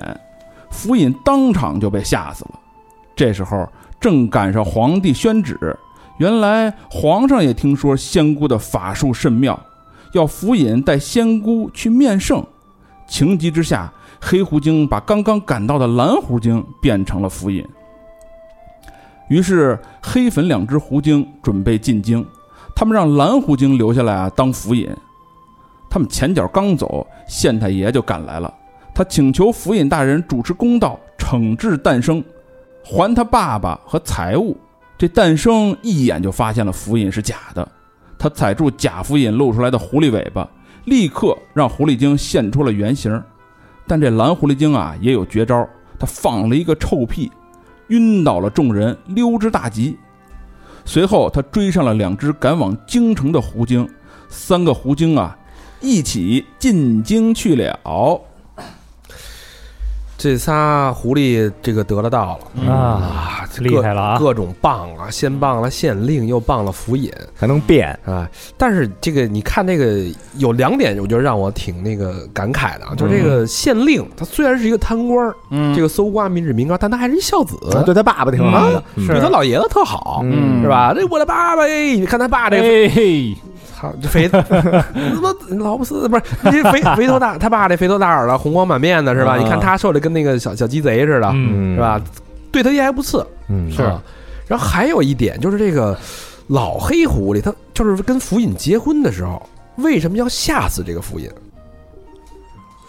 你们考虑过这个问题吗？取而代之啊，他其实他有这个有这个习惯，他进庙的时候他就就主主接管了这个庙嘛。对，包括到了府尹的时候，觉得我到新更高的台阶儿，我把他吓得，他早有这个料到了，打算让了让那个蓝狐狸变成府尹这一招，嗯你知道吗？最后仓皇之下，确实让也让蓝狐狸变了，但是他们要进那个进京了嘛，对啊，就我看这段的时候啊，我有一个感慨，就是一个感受吧，嗯，就是说，甭管是什么术啊，这妖术还是仙术，嗯就他弄出来的这些东西啊，其实都不是凭空变出来啊的。哎，万物守恒，对啊，就跟咱之前说什么养小鬼儿，或者你这一一人这个这个命里边儿，你该挣多少钱，是该吃这几碗饭什么的，嗯都是什么的定下来的对，都这是。一可乐瓶子，啊，对吧？这是一个零和博 弈，要不然就是这你叫要不然就是我，嗯哎，这叫什么呢？这叫能量守恒定律啊，哎，能量守恒定律可以表述为一个系统的总能量的改变只能等于传入或者传出该系统能量的多少，总能量为系统的机械能、热能这这这及这除热能以外的任何内能形式的总和。这不用解释，这大家都知 道，谁在说我没文化？自己还给自己人加戏 呢，我，嗯，有文化，啊，行，给大家梳理梳理啊。嗯，这一部分，这一部分，首先啊，我觉得有一个可以延展的点是什么？是仙药、仙丹。嘿，嗯，但真有这么一东西吗？反正自古就有这个求仙丹就是这么一其说，实就是 哎重金属，哎呦，我们听这嗯个， 噔噔哒，噔 噔哒，这个由于啊，咱们这古代啊，中国古代医学的不发达，还有迷信，嗯所以这个古人呢特别痴迷这种所谓的仙丹呀、包治百病啊、长生不这种老，东西啊、嗯长生不老啊。从这个《山海经》啊，《山海经》嗯《大荒南经》等很多的古典医书当中，都有关于长生不老的实践的方法的记载。啊，然后前人呢说，哎，你这实践了，你成功的案例呢，就更加坚信了后人效仿的信心了。还有成功案例呢。他书里记载了，那这玩意儿你这哪有真的无呀？从查证啊，是吧对对对，啊，那这个古人心目当中的这仙药哈，呃，有一本书叫《抱朴子》，嗯这本书啊，为我们这个揭开了些许的谜团。哟，它主要这仙药啊有三类，这不是神话传说啊，这是嗯因为这个在古代确实有很多皇帝在炼，真练这对，个在炼丹嘛。嗯仙药呢，主要有三类，第一类呢就是金石矿物类哦啊这重金属，啊，云母啊、明珠啊、嗯雄黄啊等等。砒霜啊，啊，嗯但是此类仙药啊，其实并不具备你你你口服的这个科学性，里边含有很多毒性的铅和汞。嗯哦，听这反正一吃就死啊，听这对些原料啊，哎，所以古代有很多的皇帝啊，比如隋炀帝杨广，嗯嗯呃，唐太宗李世民，嗯唐宪宗李纯，以及明代的这个明明明明世宗、啊朱厚宗，都好这对吧口，哎，这个嘉靖皇帝啊，嗯，嘉靖皇帝比较有名，嗯呃，他们都是服用这些不老的这些仙药，所谓的这个仙丹，哦嗯中毒驾崩的啊、啊第二类呢，就是属于这个灵芝草类，这还好点儿哎是，五枝、十枝啊，草枝啊，肉枝啊，菌枝啊，木枝啊，嗯，但是这些东西其实说白了，那灵芝好像现在也没有一个就是完全科学的说法，是说一定是是，就是就是外国人把那个人参，他不是做了这个呃分解嘛？这里边就嗯就跟是萝卜一样是吧？就是萝卜，它这个啊这个成分跟跟萝卜基本上就是一样。嗯那为什么这个吃萝卜就就就就治不了病，人参就能给把人的命给吊活了呢？对，嗯，为什么吃萝卜就只放屁？嗯这个外国人嗯理解不了。赵丽蓉都说了，这就是一盘大萝卜，哎，它其实是是吧是中医里边那个气，嗯然后第三类啊，第三类就是这个中草药类，嗯啊，茯苓啊、地黄啊、黄连啊，嗯哎这大肠人懂是吧？这个是神农嘛，啊神农尝百草，神 神农氏开始，啊，呃这个这个燧人氏，嗯，取火，哎，这个神农氏，这是尝百这草是这都是这都是咱们这一一这个一个一个代际一代一代的，嗯嗯然后前些年啊，嗯前些嗯，年咱们国家的一个考古队在洛阳挖掘出了一座墓，这个墓是汉墓，距今两千年之久，西汉时期的一个汉墓啊。嗯这古墓当中啊，发现了青铜器这些这个古董，然后其中呢有一个青铜壶，这壶里边有有一些碧绿色的液体。哟，哎，什么古代专家呢就认为啊，这个嗯是不是就是放这个所谓琼浆玉液的这个壶啊？哎，经过很多程序的检测，嗯最终发现这个液体是矾石水。矾石是啥玩意儿？石矾嗯就是明矾的那个明矾矾啊，哦，所以这个其实就是西汉时期人们所酿制的这个仙药长生药，哦，就把那丹给捣碎了，给冲了，给估计因为那那个估计喝完也好不了那啊。陪葬了吗？有仙丹有这个就是琼浆玉液呀啊哦，这就是那琼浆玉液。配合服用都。嗯，然后咱再说这个嘉庆皇帝啊，嗯嘉庆明朝嘉庆帝，这个朱厚熜他是其实非常非常有名儿，是信道啊，炼丹啊，嗯嗯呃，他当时哈、就是信这些所谓的方士啊，这个道教啊，嗯就好这个长生不老之术。嗯然后这些方士道士们利用他这梦想长生不老的这个企图啊，嗯呃，行骗了很多钱，花钱不说啊，嗯后来这个嘉靖就有点儿走火入魔了，疯癫了，等于哎，丫是怎么着啊？为求长生不老呢，说要西风引路之道，靠这个成仙， 啊嗯，，西风引路，这是什么意思啊不呢？吃不喝了是吗？先人就不是哎不早上啊喝西北风去啊了，就是吞气，对啊吃雾气，吃雾引哎引露是什么？露水哎，早上这叶子上有这个露水露珠，嗯哦然后哎你口干舌燥的时候哎吮吸一下这个露水，好家伙便能长生不老。他是那稀里胡同的， 于是这嘉靖啊，就让这个宫女们啊，每嗯天凌晨都去采集这个露水，哦，导致呢宫里边很多的宫女儿都病了，病倒了啊那大早上起来着凉凉了嗯啊，又累又冷，湿湿湿哎气重啊，早起还得嗯主要还嗯夏早起天，夏天还好，冬天褶子了。你你要再这么下去啊，这帮宫女儿就活不了了。嗯所以在嘉靖二十一年的时候，有嗯一宫女儿叫杨金英，嗯嗯哎，出一主意，以她为首啊，十几个宫女儿嗯趁着嘉靖熟睡的时候，用这个黄绫布把她这脖子一套，企图要勒死她。哟，这可大不逆啊这！要啊那要不诛是九族啊，这要不是你死，要不就是我死，对，要不然我我我所有宫女儿活不了了。嗯但是后来呢，他们把这个这布啊给打了一死结儿，嗯，等于勒半天没勒着，呃，嗨，嘿，还是哎害怕，胆儿小。那肯定对，是紧张皇帝了，啊。啊天子啊，嗯后来又拿这簪子想要刺死这嘉靖，结果也失败了。那这嘉靖这药没白吃啊，哎咱够就够一人斗十个呢啊，哎，那可不，你知道他吃的什么药啊？啊！嘉靖虽然没死，但是从此受了惊吓，那可哎，移居西院，开始设炉炼丹，迷信道士的邪说，啊嗯养生哦养生修道啊，二十余年不早朝。哎完，了，最后嘉靖呢，有就点在在像万历 那种啊嗯在嘉靖五十四年十二月十四号的时候去世了。然后有的学者啊就认为他是贪恋道教，疯狂炼丹，他死在仙丹的慢性中毒之上。哦，这肯定这个很多皇帝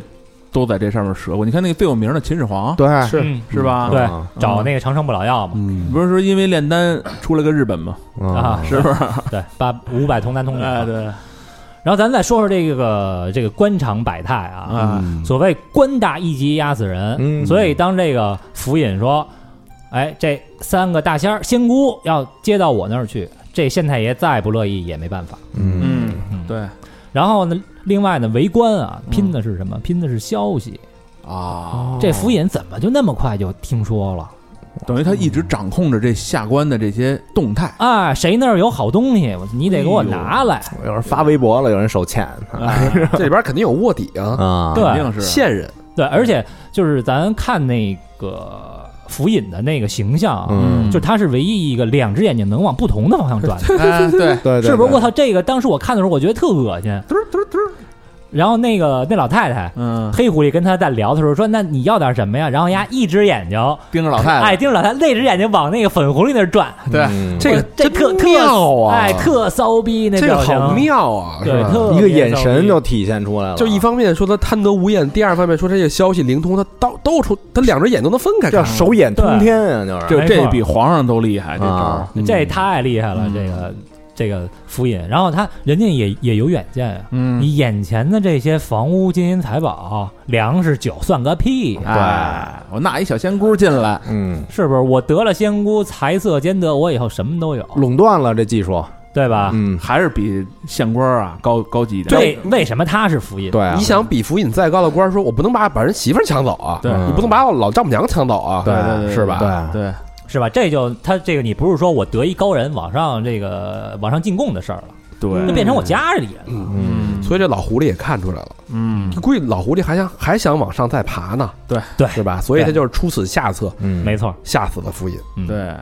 后这府尹是怎么死的呢？嗯一掀盖头一看，我操，狐狸精嗯嗯，死囚了，一下吓死了，是吧？嗯那这个这个小说啊，说的是明朝的事儿嗯啊。其实这狐狸呢，有或者说狐狸精啊，嗯这在上古时期啊，嗯，它实际上是神兽，是祥瑞的象征。嗯这哦嗯哎，这要是搁唐宋的时候，或者唐宋以前，这你要一掀盖头是一狐狸，我高兴死了，哦太喜欢了，嗯因为这是祥瑞啊，我就妥了，我这辈子。啊啊，所以明朝之后才觉得这个狐狸精是邪恶的，精怪这啊这中间发生了什么呀？哎，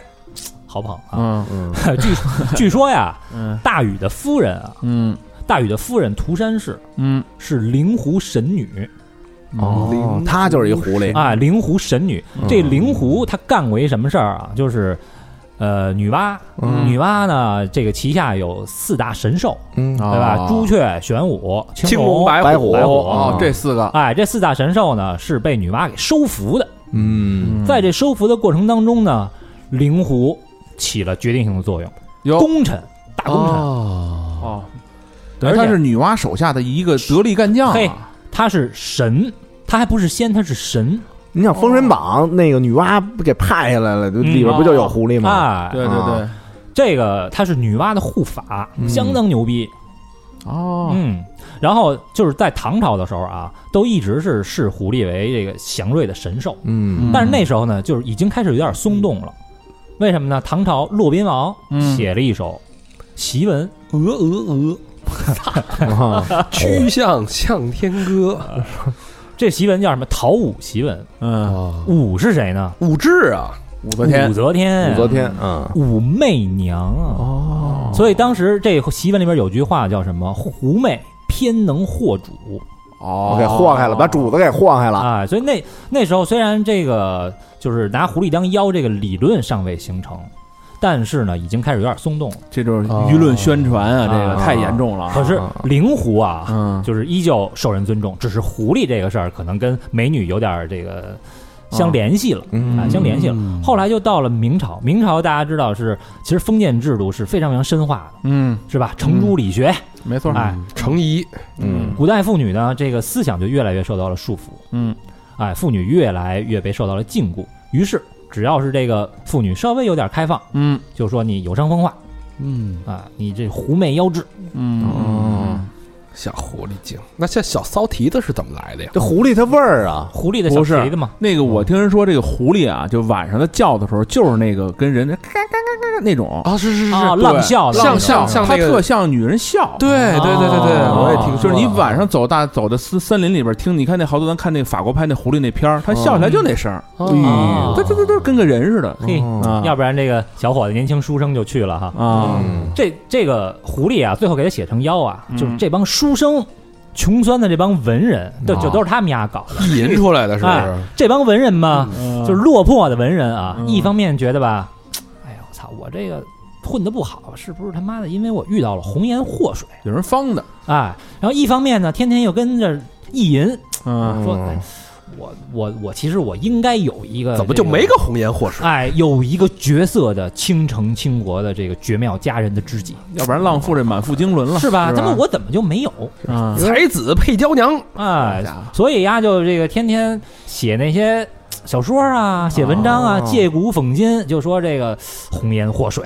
啊嘿，这有点跟喷咱们那个键盘侠似的，啊，这帮傻逼，哎就是一方面说说操这帮妞儿太骚逼啊都是他们家的，但是一方面操操我怎么没妞儿啊？对哎，就是这帮人， 听着像老魏说的。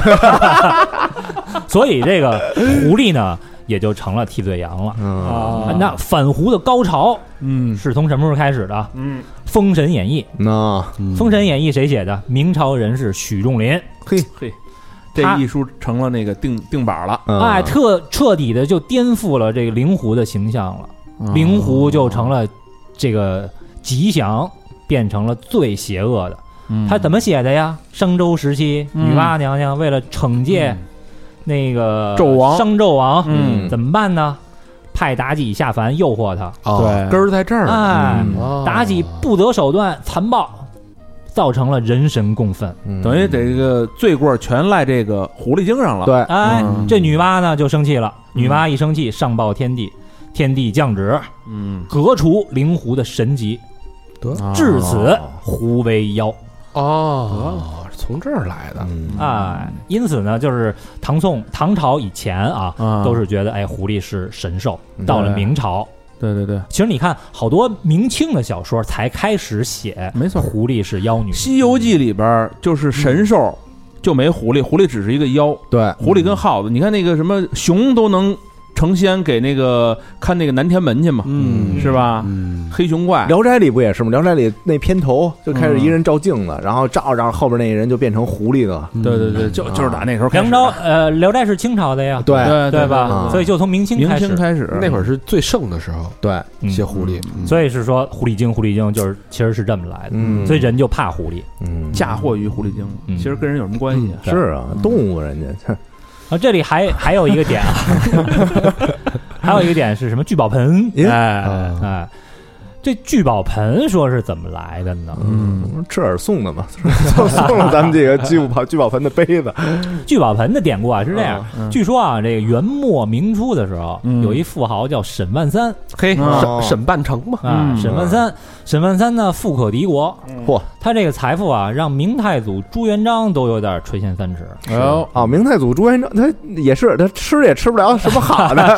是， 说我我我才吃馊豆腐，你这么有钱，嗯所以就看人家怎么看都不顺眼。嗯，后来呢，就设计他，逼他出钱，嗯，给朱元璋修了三分之一的城墙。哦哎，那会儿好多城墙都是咔是从他这儿出来的，哎那可不老少钱啊，嗯，那呃压这钱是怎么出来的啊？怎么他就有这么多钱？嗯这据说啊嗯是这样，有一天啊，沈万三呢就看见有一人拿了几只青蛙，嗯，就打算把这青蛙啊都弄死。哟哎，沈万三呢是一大善人，嗯，不太忍心看这些青蛙被杀，说让要不这青蛙我买了吧？哦，哦，那时候还是一个普通人呢，啊，是一普通人，哦，嗯，买几个青蛙没多少钱嘛。对啊要不这个青蛙我买了吧？嗯买完以后呢，在小池塘里就给放生了，哦，哎，很善良。然后后来这个过不多久，有一天呀、沈万三又经过这个池塘，嗯，看见这池塘有一大堆青蛙，哟，忽悠哎，这一大堆青蛙呢围成一个圈儿，嗯这圈儿底下是一什么？是一瓦盆儿，他们就站在这瓦盆儿上，嗯，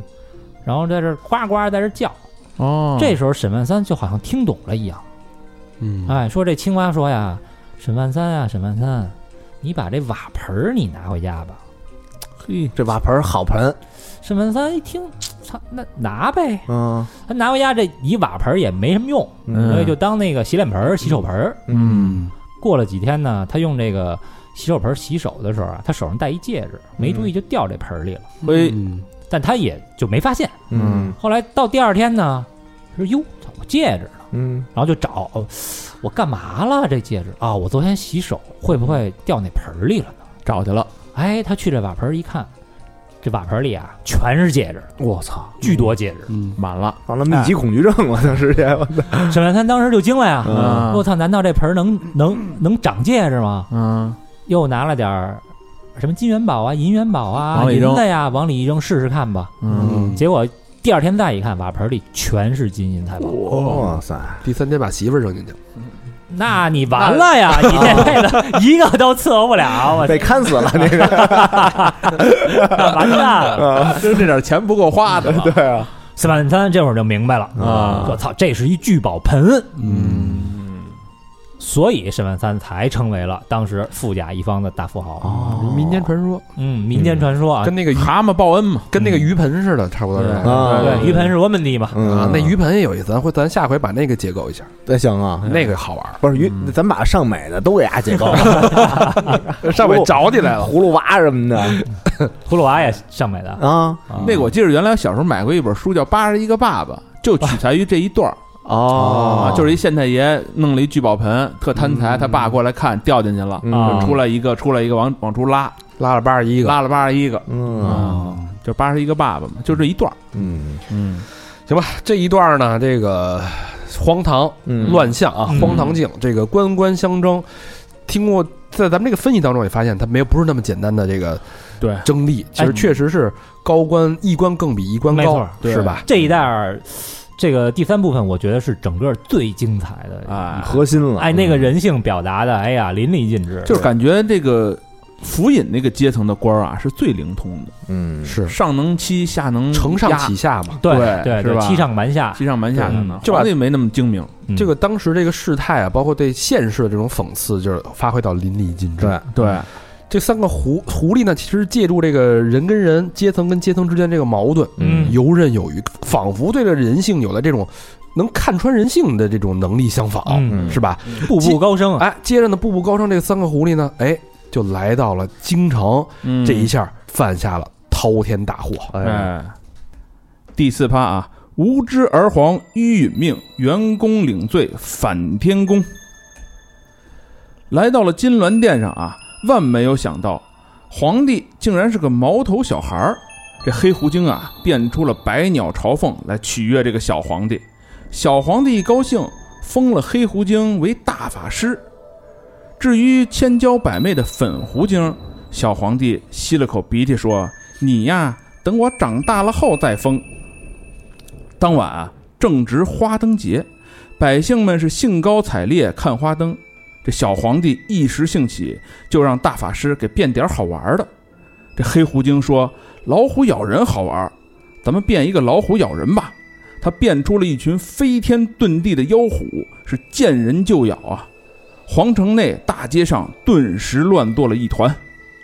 诞生追到了京城，见此情景，施展法术，救死扶伤。他又变出了几条巨龙对抗妖虎，一时间皇城上空是龙虎相斗啊，斗得难解难分。此时，小皇帝催促这蓝狐精啊，说：“你也变出一只老虎，一起去打斗吧。变不出来，我就地砍你的头。”蓝狐精本没有什么法术，他临时抱佛脚，拿出天书现学，掐诀念咒，却错使出了一招飞天术。他这一飞冲天，把房顶捅垮，压死了小皇帝。蓝狐精带着天书飞入云端，诞生和另外两个狐狸精啊，见此情景，立刻化作云手去抢夺天书。就在此时，一只白色的巨掌凭空出现，取走了天书。员工出手了，这三只狐狸精啊，仓皇逃命，躲进了云梦山中。员工大掌一挥，击垮了云梦山，压死了妖狐。但山崩地裂，惊动了天庭。得知原委的玉帝下令啊，抓回员工。员工深知这次玉帝降罪啊，可是在劫难逃了。他让诞生谨记天书于心，然后将书焚毁。员工被带回了天庭，但他的心愿已了。望着员工渐渐远去，诞生对天长跪，最后唤了一声“师傅”。书说至此啊，全剧终。哎，这最后一部分啊，是整个这个剧的高潮，挺感人的高潮部分啊。嗯，这个正邪斗法，嗯对这时候员工出手相救啊。员工出手那一刻，其实就已经知道了，对，只要我出手，天下必大乱，必受天谴。对，不是，其实你说那个员工要把这几个狐狸逮了，直接掐死，啊，就别他妈搁山里再把那山毁了，是不是也惊动不这了玉帝啊？狐狸已经有法术了呀，对啊你怎么能说掐死就掐死呢？这而且这狐狸知道往云梦山里跑，啊对呀、他习的可是天书啊必须得给他弄，对，压着得。对，然后那皇帝也也挺那个够暴力的啊，嗯这才多大这么大这个，他应该有一些历史背景，就是他历史人历史上应该有这样的人物可以跟他对应上。这个小皇帝帝啊，就是我看网上也有人说，嗯然后我自己对比，其实也有点像。这个皇帝，首先他那个他的造型哈、嗯他其实是一个小木偶似的，对嗯小卡通人似的那个嗯是吧？他那个就是也不会走，都是那个得蹦着。对，嗯。然后他这造型，小红脸儿，就看着好像什么都不懂的一个小逼孩儿，嗯特别像那个后来什么《西游》什么什么片里边那个包贝尔演那个皇帝哦，就红孩儿化身的那个嗯啊，对对对对对，他就是我觉得可能是暗讽这个统治者啊，嗯就是他狗逼不懂，但是天生残暴，他就啊啊就他不是说呃我诚心要怎么样，他就是觉得这好玩，老虎吃人就是好玩。嗯哎，对对对，历史上有有对吧有这样的皇上，嗯，给咱们讲讲啊啊。南齐的时候啊，嗯嗯就南齐出这么一皇上、嗯啊。南齐皇上有一叫他妈的薛宝卷的，嗯啊，丫绝逼是就是胡逼界的中国帝王之魁哦首也。啊嗯我操南齐这时间段啊，是这个四七九年到五零二年嗯啊，嗯，南北朝时还琢磨琢磨啊，是南北朝时期的呀魏，晋南就是北朝南朝的第二个时朝代，一千五百多年以前，嗯嗯，你说这皇上，你说要残暴什么的，嗯对吧？脾气大点儿，这都商纣啊，对吧？这都正常，我觉得这都正常。但是丫还特嗯就是滑稽，就荒诞，嗯做点儿的那事儿吧，好多人都不理解。比如说呢，就是有有大臣就议论他呀，嗯就说你这皇上啊，你他妈这是肚脐眼儿放屁，怎么讲？你都你都不知道怎么想的 肚脐眼儿放 屁是吧？ 啊，不知道怎么想的。嗯后来他爸死了，丫不得继承那王位吗？嗯，你说老爹死了，按规矩啊，他那个灵柩得得跑那个太极殿跟那儿停灵去，嗯，因为有什么大臣啊过来哀悼，嗯对吧？各国使节啊过来，你得奔个丧啊。嗯啊，但那个萧宝卷呢，他就不喜欢跟这帮大臣接触，嗯人也不喜欢应酬。嗯嘿，哎，说这个，哎呦，这爸爸这个灵柩放这个太极殿里，真他妈碍眼。说你这赶找找地儿赶紧给给我埋了吧。嘿，嗯然后有一个大臣，这大臣看完以后说：“您您您，要不再宽限一个月，这多放放一个月他 吧放一个也不嗯臭了啊。”哎，这一个月大臣就全都哭灵来了。嗯，你要说这个儿子要看见老爹死了，跟着一块儿哭呗，嗯，毕竟爸爸没了嘛装装样子也得哭啊啊。但是人说皇上啊，跟着哭会儿吧。啊，我我不行，我这嗓子疼， 妈，嗓子疼，我拒绝 哭泣，人不哭。嗯人别人大那个就大臣跟那儿哭的时候吧，丫跟边上说风凉话。对啊， 嗯风凉情商也不太高，啊对，嗯有一大臣， 有一大臣叫杨善嗯啊，杨善就顿首痛哭啊，嗯那哭这先皇之前对他不薄，嗯哭着哭着吧，说这那个这个先帝啊，你怎么就走了呀？然嗯后哎，帽子掉了，啊，嗯帽子掉了，然后这哥们是一 秃头，啊然后丫跟边上可捡着乐儿了。 啊，说嘿好家伙，这不是跟一秃鹰似的哎 啊！就说说这痛话哭，的秃鹰，对，他说这话。后来呢，这个王八蛋他就当上皇上了。啊，那顺利的继承王位，对，当上皇上那年才十六，嗯，小皇上。嗯嗯，当完皇上啊，就把他爸给他托付的那几个大臣、嗯，那几个功臣就全宰了。我操，这老叔叔们，不想让人管着呗，就是对啊，啊，宰完以后就由着性子来了，嗯喜欢上跑马嗯啊，跑马他出去跑去，嗯出去跑去，这这这这个呃，喜欢大直道。嗯，让人开拓就是这甭管什么路线哎赛道，比如说今儿啊，我想奔西去，嗯这西边这一条道儿，你就得把那个老百姓那房子啊，就全都得拆了，就我操，清平了，让他来跑马用。对我就喜欢直道，修跑修跑道呢，哎，这这是啊挺牛逼的，嗯。然后这直道边儿上呢，你比如有房子，嗯，哎，老百姓也不能跟那房子里待着，他不哦就不喜欢让人看见，到住哪儿去啊？就爱上爱住哪儿住哪儿去。啊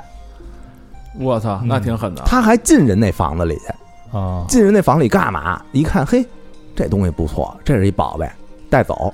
带哎带回呦，宫里去。嗯，那这可够狠的啊！反正就是一律不许留人啊，看见就是宰，杀人！就是杀人。我嗯家伙有一回啊，看吧进了一个进了一富人家，嗯，人那个孕妇啊，孕妇她生孩子她走不哦了，有旱魃，不是那会儿她就叫临产了，嗯哎，她一看，哎，你不是走不了吗？嗯，我正好看看你生这个是男的是女的，噗，就给人抛了哎呦，我去，啊！那够狠的，还有一回呢，这个进一庙里边，嗯人老僧人腿脚不利了，有一嗯哎老僧，那就说要不我藏着吧，猫起来了，猫起来了，结果被他发现了，我偏说老僧是一 刺客， 确实挺像的，这么着啊，然后让那个手下啊论剑射死，哎呦射完以后，丫过去还得补刀去，又噗噗噗噗噗又补好几刀，他妈什么人呢？这是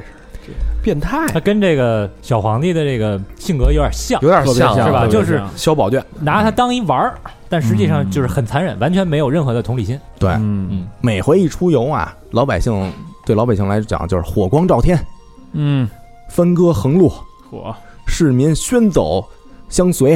老少震惊，帝号塞道我家伙，啊，就这样，没听懂，但是好像挺惨的，反正挺惨的，就跟那个切尔瘟诺瘟神来了，这切尔诺贝利那会儿啊，啊，那村子似的，民不聊生。嗯，嗯哎，你别看他这样啊，嗯，人就宠媳妇儿，宠爱妃，人有一道，哎嗯，这也是小时候的看。嗯等我长大了，我再封你，对吧对？吧？哎，他有一爱妃叫潘玉儿，嗯，压给那潘玉儿啊当奴隶，哎呦，还是一抖 M 胡勇儿是吧？胡媚儿是，嗯就后来那个转生以后是叫勇儿是吧？啊啊，胡媚儿、潘玉儿，哎，你瞧瞧，啊，能叠上，小给这潘玉儿啊端茶递水儿，嗯捏脚捶背。嗯嗯，人出游的时候呢，人潘玉儿坐一轿子里，这轿子里能躺着，嗯，丫就骑一马跟后边跟碎推似的，跟那儿跟着。还有一个呢，丫他妈的给潘玉儿啊建了他妈几个宫殿，嗯嗯，叫神仙永寿和御寿三座宫殿，嗯，尽显荣华富贵。那地砖儿啊，让工匠用金子打造成那个莲花的这种形状。为啥？嗯那，夏天的时候呢，说玉儿，嗯说你光着脚，你踩这上吧。嗯，观音坐莲哎，不是了啊， 啊，不是啊这叫步步生莲，哦啊，哦这成语是从这儿来，从这儿来的。步步不生莲了哦那踩着也也他妈怪疼的啊，金地砖啊，就凉快，夏天时候踩那凉快，啊不是立体的莲花吗？还是就刻一图案？图案图案啊是吧？他妈疯了！我以为是 立体， 所以所以你看现在好多那个地砖儿，它也是有一个莲花的那么一个形状，啊，是从这儿来的，从这儿来的。哦，嗯有点像啊，萧宝卷跟这个小皇帝是吧？，对对，是。嗯，那是假设啊，这小皇帝没给丫砸死，未来这小皇帝长大了，跟这胡媚儿这儿，我估计也差不多，也差不多，差不多嗯是不是？嗯，说我拿我那笼子给你拢拢尾巴，啊，就是这当时我觉得这个小皇帝那那个操性给丫刻画的，哎呦，太他妈招人恨了惟妙惟肖。啊！呃，昏庸无道，嗯，对吧？然后搜刮民脂民膏，根本就是没有任何同理心，鱼肉百姓，他能就是杀了百姓当当娱乐，那嗯当玩耍，啊嗯然后结结果是一命呜呼，嗯啊，这是善恶都都想惩罚的，嗯是吧对？嗯一命呜呼之后呢，然后就就是天下大乱，然后大嗯家就争这个天书，对，嗯，直到最后员工出手相救，把这个三个妖狐嗯葬身于云梦山，嗯，还是斩草除根嘛，在这儿是吧对压死他们俩对的。对嗯但是员工其实在这时候已经认了，就是说我我我我我已经知道我就要赴死了，啊对对对但是呢，我没有什么遗憾，因为这个诞生已经，它就是熟背天嗯书，啊，在那一圈儿一圈儿，那那个动画做的很考究啊，没错就天书跟跟一个八卦似的，后边一圈放大，一圈一圈放大，那个那个特效嗯啊，八十年代，然后结结果这个员工就是大义凛然，嗯，哎，被抓走的时候，就跟一开始第一次被抓的时候，他还是抗拒的，说凭什么抓我？对对吧？完全不一样第二次啊，就是诞生什么那种，就是他觉得已经是没有任何后顾之忧了。嗯对嗯，所以形成两个非常鲜明的一个反差。这个后边儿，呃，这个员工啊，他嗯是这真心为为百姓、为苍生好，他有点舍生取义。他跟开始说，哎，我把这天书，要不我传到人间。嗯他开始他其实是一个他自以为是的嗯一个所谓的我要对民间好，嗯我要我要对人类好。然后到后来，他是我觉得有点这个大彻大悟了，就是他如果啊我不跳出来，嗯，我还能活，对吗？对对，但是看人间已经这样了，我必须跳出来，而且他又知道，如果我跳出来，我肯定死。对，但是一衡量，我还是要跳出来，嗯而且我有后人，他会把我的这个精神传下去。这不想苟活了吗？就是舍生对，取义其实他那嗯个、他这个天书一丢，他就已经完蛋了。让你看天书的啊，你让你让给丢了这事儿，就他妈这么让你干一件事儿，你看给我没干就是力了。我觉得这矛盾点在于说，他可以藏起来，对，天书丢了不是一天两天了，丢他妈好长时间了，嗯，他怎么都没事儿呢？嗯剧情所以如果他藏起来，他是没事儿的，他可以活的。嗯但是现在面临人间疾苦，嗯这诞生又治不了这仨狐狸，嗯嗯，那怎么办？我必须出来，嗯，拿我的命换天下苍生。哎，你说就是他本来是一神仙啊，这天书一丢，他从那照妖镜里边看见这个事儿以后，嗯他是不是也有点慌啊？肯定的呀，是吧？心说我操，这事儿完了，没料到这三只狐狸啊，有责任啊。有责任，对肯定是嗯，然后他得一路跟着看这个，其实我觉得他就是一直跟着这个诞生啊，看他处理事情这能力，因为他要是早，他肯定能出手把这个书抢回来。嗯，对他其实是是希望培养诞生，他等于就是培接养班这人诞生，一步对一步再培养，一步一步培养他，看他最后哎已经缠斗在一块儿了，他说得了，这我我来吧，嗯啊，已对，经有这这能力了。个。对他最后看诞生也还行了，那哎，你成长起来了，嗯那师傅我啊是吧？可以就义了。功成身退了。对嗯对对，赴死了就是。对，所以这个这部《天书奇谭》给的九点二的二分的高分啊，嗯除了制作之精良、嗯配音班底之这个天团级别的啊，嗯，嗯嗯另外就是整个这故事这个寓意，对啊，包括这些整个这个众生相啊，对对对吧？这个老百姓啊，跟官呐、天地人，嗯嗯其实就是天地人是三者之间的关系嘛。嗯，这些小人物的这个塑造，这我操太精彩了，编剧非常巧对妙吧哈？，一颦一笑，一个眼神就把这人的性格带出来了。这不是谁写的，谁对琢磨的？嗯你说就根据那《平遥传》改嘛，但是我觉得改的特别巧妙，对它不像那个，你像《西游记》啊，《大闹天宫》《哪吒闹海》，这都是成本的东西了，嗯你不能往歪了写，因为人家就这么写的，对这是完全根据那个咱再改，是纯编了一个，对倍儿而且还特别复杂编的，啊它不是那种咱们看那种原来动画片儿那么简单的一个结构，对嗯，它里是吧边有很多的这种哲学事项的思考，啊，嗯包括上到天庭，对吧？这这个鱼肉天天这个大这个，呃，盖百官出行那开种开啊 party 开 party 啊，哇开各种各种造宴会啊，嗯造啊。嗯但是民间疾苦他不知，他根本就不顾。嗯，吧他不管，对嗯，你下到最卑微的就诞生那个老奶奶，嗯，最后那个一生的积蓄被一股妖风吹走了，嗯那块儿我看的特心酸，老奶奶就在那儿自杀。这有点跟现在跟投资 P to P 被全走似的，爆仓似的，对是，吧？嗯，然后包括中间那些官员的形象，是对吧？嗯官官相护，然后互相又又敬畏、算计，嗯，就这种惟妙惟肖的这种刻画人物关系，包括人性的所谓嗯这个妖不妖、僧不僧、道不道、官不官、民不民的这种人不状人态，哎鬼呀，不鬼，确实是一部经典嗯啊，那你要说现在啊，估计写不出来了。啊，还真是嗯是是吧？因为你是没有那么多的社会积积淀啊，你确实出不来这东对，西。而且，他那个就是人物啊，嗯他所做的一切合情合理，符合他的人物特点，嗯，然后还有很多。小的细节就是，我记得有一个有一个细节是这个官兵好像去庙里边儿，嗯，然后那意思就是这是庙，你们能随便进来吗？ 呵，呸！这老太太还啐他们一口， 我觉得我特别的特别自然，对，然后还有还有这种脑洞大开的这种神话设定，就是嗯有有一个印象特别深，就是老巫婆、老老妖、老狐狸、啊黑狐狸、老狐狸嗯啊黑狐狸给那个府尹，呃，不是那个县令他爸治病的时候，啊嗯，过来一只龙、一只虎，各撒了一泡尿，嗯哎，合成了那个仙药，然后一喝下就好了，肚子噗就顺气儿了。嗯那个这脑洞这怎么想对的？，啊没错，是？吧？还有那个蜡烛跳舞什么的，嗯就是他们三只狐狸第一次学会那个法术的时候，对对对对弄了三个小鬼儿，对夜里那个蜡烛跳舞，然后他们在桌子上跳舞，嗨吧？对，嗨那那了个那个嗯灯光效果做的也挺那什么的啊，对我绿觉得绿黄黄，就是对，有点迪士尼的那个那个哎，感觉，对对对对对嗯对对对。所以这期节目这个做的又又又安慰，又嗯又欣慰又心酸，就是为什么之后没有这么好的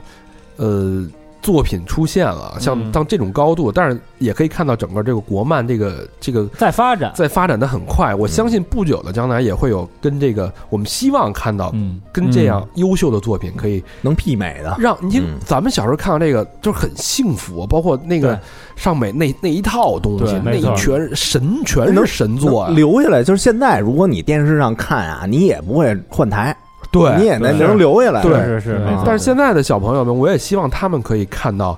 这样的东西。对，还是咱们说那对，个，现在咱们国产的动画和漫画吧，就是其实本身我们是站在巨人的肩膀上的，对嗯对那但是后来就感觉，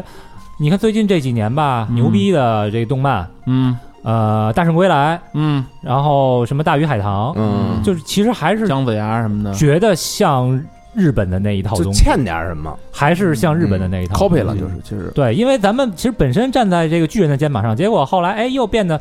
从头开始走，走歪了，对，实其实我觉得那些东西是是很值得去借鉴的，对嗯对，其实我觉得反而倒过来，从我们的自己的根源文化去挖掘，嗯，再加上自己的这种匠人精神，嗯认认真真的做一部好东西出来，我觉得肯定会被这个社会被大家所认可的。期待啊吧，是吧？就像八三年的动画片，到现在我们还能坐在这儿认认真真的给大家讲，给大家没掰扯。错，嗯我觉得这就是经典的力量。真是，我们还一针一针的看那个小狐狸精那个小腰儿啊，啊扭，哎，拧着的那个，一颦一笑，那个眼神，嗯，对，不过那你想，这是一堆大师啊，那是一堆大师，嗯对国家力量，就当时弄这么一个，还有一细节我记得特别的那个，就是府尹啊，嗯说那老太太说我我想娶小娘子为妻啊那一块儿，嗯然后那个老太太和这个小粉狐狸嗯俩人眼神一对，小粉狐狸还哭一鼻子，啊，对对对是吧？对你说哎呀我要离开妈嗯妈了，哎呀，说女孩出嫁之前不都哭一鼻子吗？嗯，对对对对确实会演嗯啊，对，哎呦这个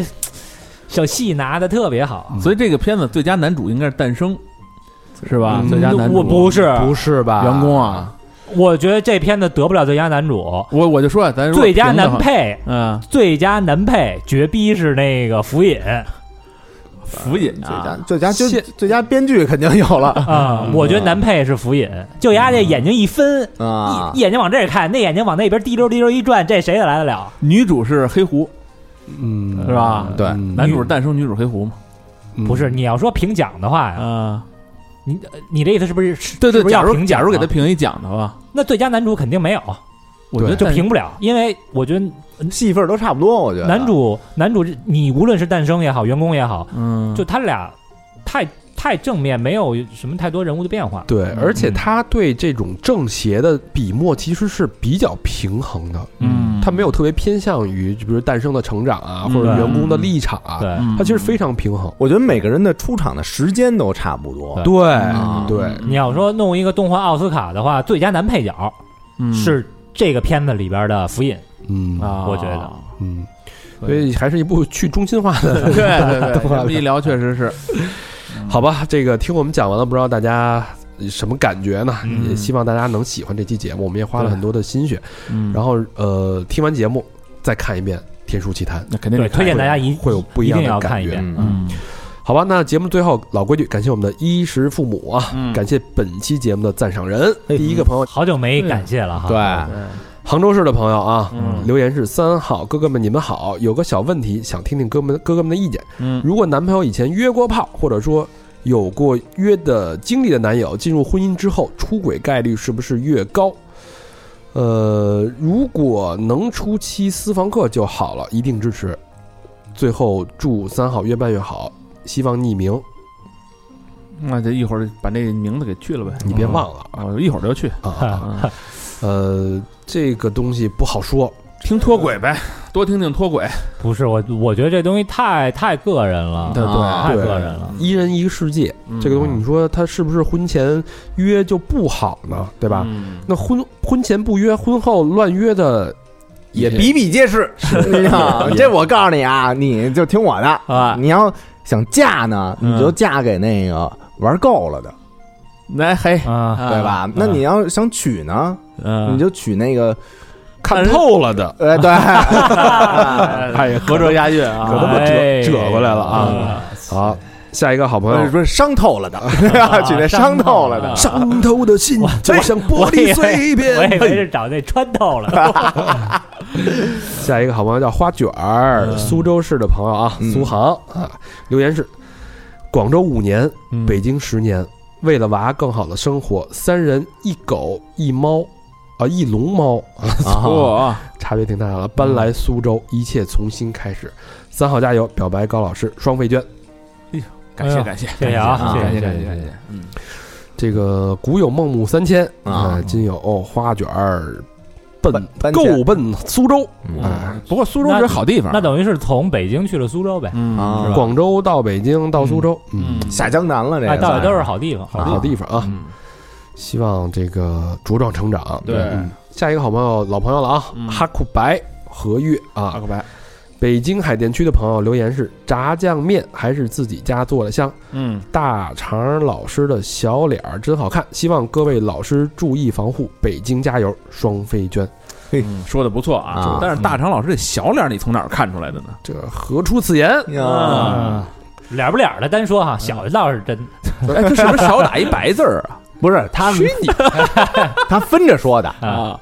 一下一上，你知道 吗？好家伙，哎，谢谢小完脸儿啊， 谢谢就是那什么牛啊、群啊，这这这意思是吧？啊，谢谢哈库河啊，不要听某些歹人的这个解读啊。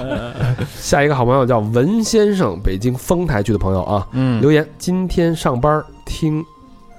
兴风作浪》这期啊，听嗯高老师唱《大声说爱你》，瞬间点燃，嗯，哎，又投票他妈了吗？给我，又觉得这个我可以了啊，也许不再少年，但依然要热气腾腾的活着啊！加油，三好！嗯哎，这个我又让你行了是吧？嗯啊，那个起作用了，哎，伟哥多少钱啊？市面上伟哥多少钱？你给我得转多少钱啊？同等价值的哈。哎，对，按照市场均价，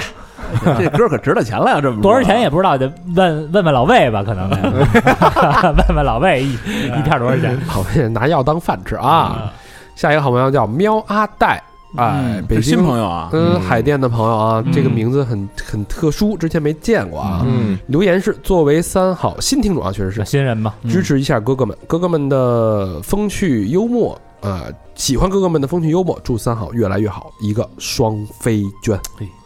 新人就双飞啊，啊，希望以后经常能听到喵啊带的声音啊，谢阿谢谢谢喵阿黛感谢啊。感谢，嗯下一个好朋友叫杰子，北京东城的朋友留言是祝三好越办越好，真爱娟。哎东城朋友就脆成啊，对啊，这个简单利落脆，啊嗯谢谢杰子。嗯多谢。下一个好朋友，哎，哟，得了，哎咱呀长，大了这又，齐活了，哎，抓着大鱼了啊！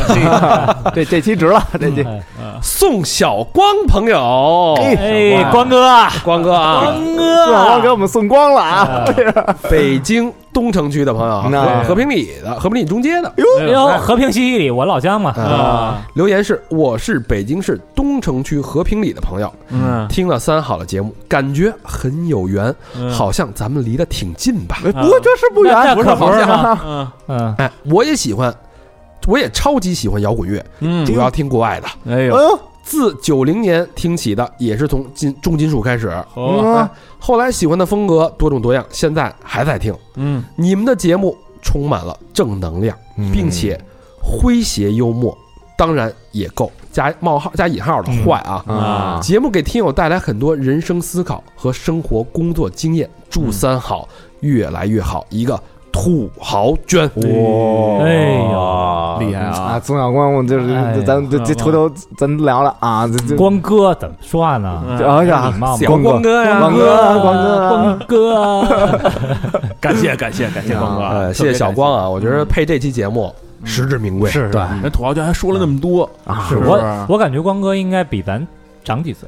嗯，光哥呀，听看这个文风啊。另外，我一推理，九零年就开始听摇滚乐，哦，啊那肯定的是，还真是，是吧？应怎么该得十岁了吧？应该比咱长几岁，啊怎么得应该是八零前后。没事儿，光哥下期捐的时候交代一下。是啊是，可能跟老何差不多，也没准比老何再稍长个一两啊，岁。所以叫光哥，咱也不亏，就是的，是吧？嗯对吧？感谢激动，有啊点气虚呀。感谢这位重金属的朋友。 行，欢迎大家继续跟我们互动。嗯，可以去我们的微信公众平台搜索“三好 radio”，三好就是三好的汉语拼音 radio r a d i o，或者去我们的微博搜索“三好坏男孩”。我们现在微博做的，我操，风生水起啊！疯了，疯了，疯了疯了啊，搂不住了啊！涨粉涨的哟，嗯大家。或者去我们的这个抖音搜索“三好电台”，嗯，我们也有这个 Instagram，还有 Facebook。嗯，好吧，那这期《天书奇谈》送给大家，希望大家喜欢，开心。嗯，嗯，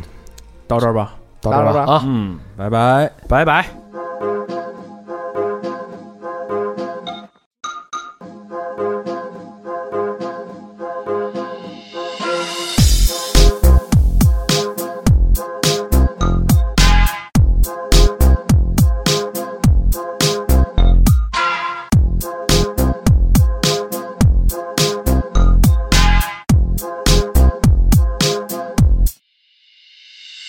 那云山有个华岳洞，洞中会天书，学会大有用。让我去看看，多谢老爸公公。现在去那儿有员工要的香炉升级彩烟，员工入职上天，要的买烟一消散，员工就要回山。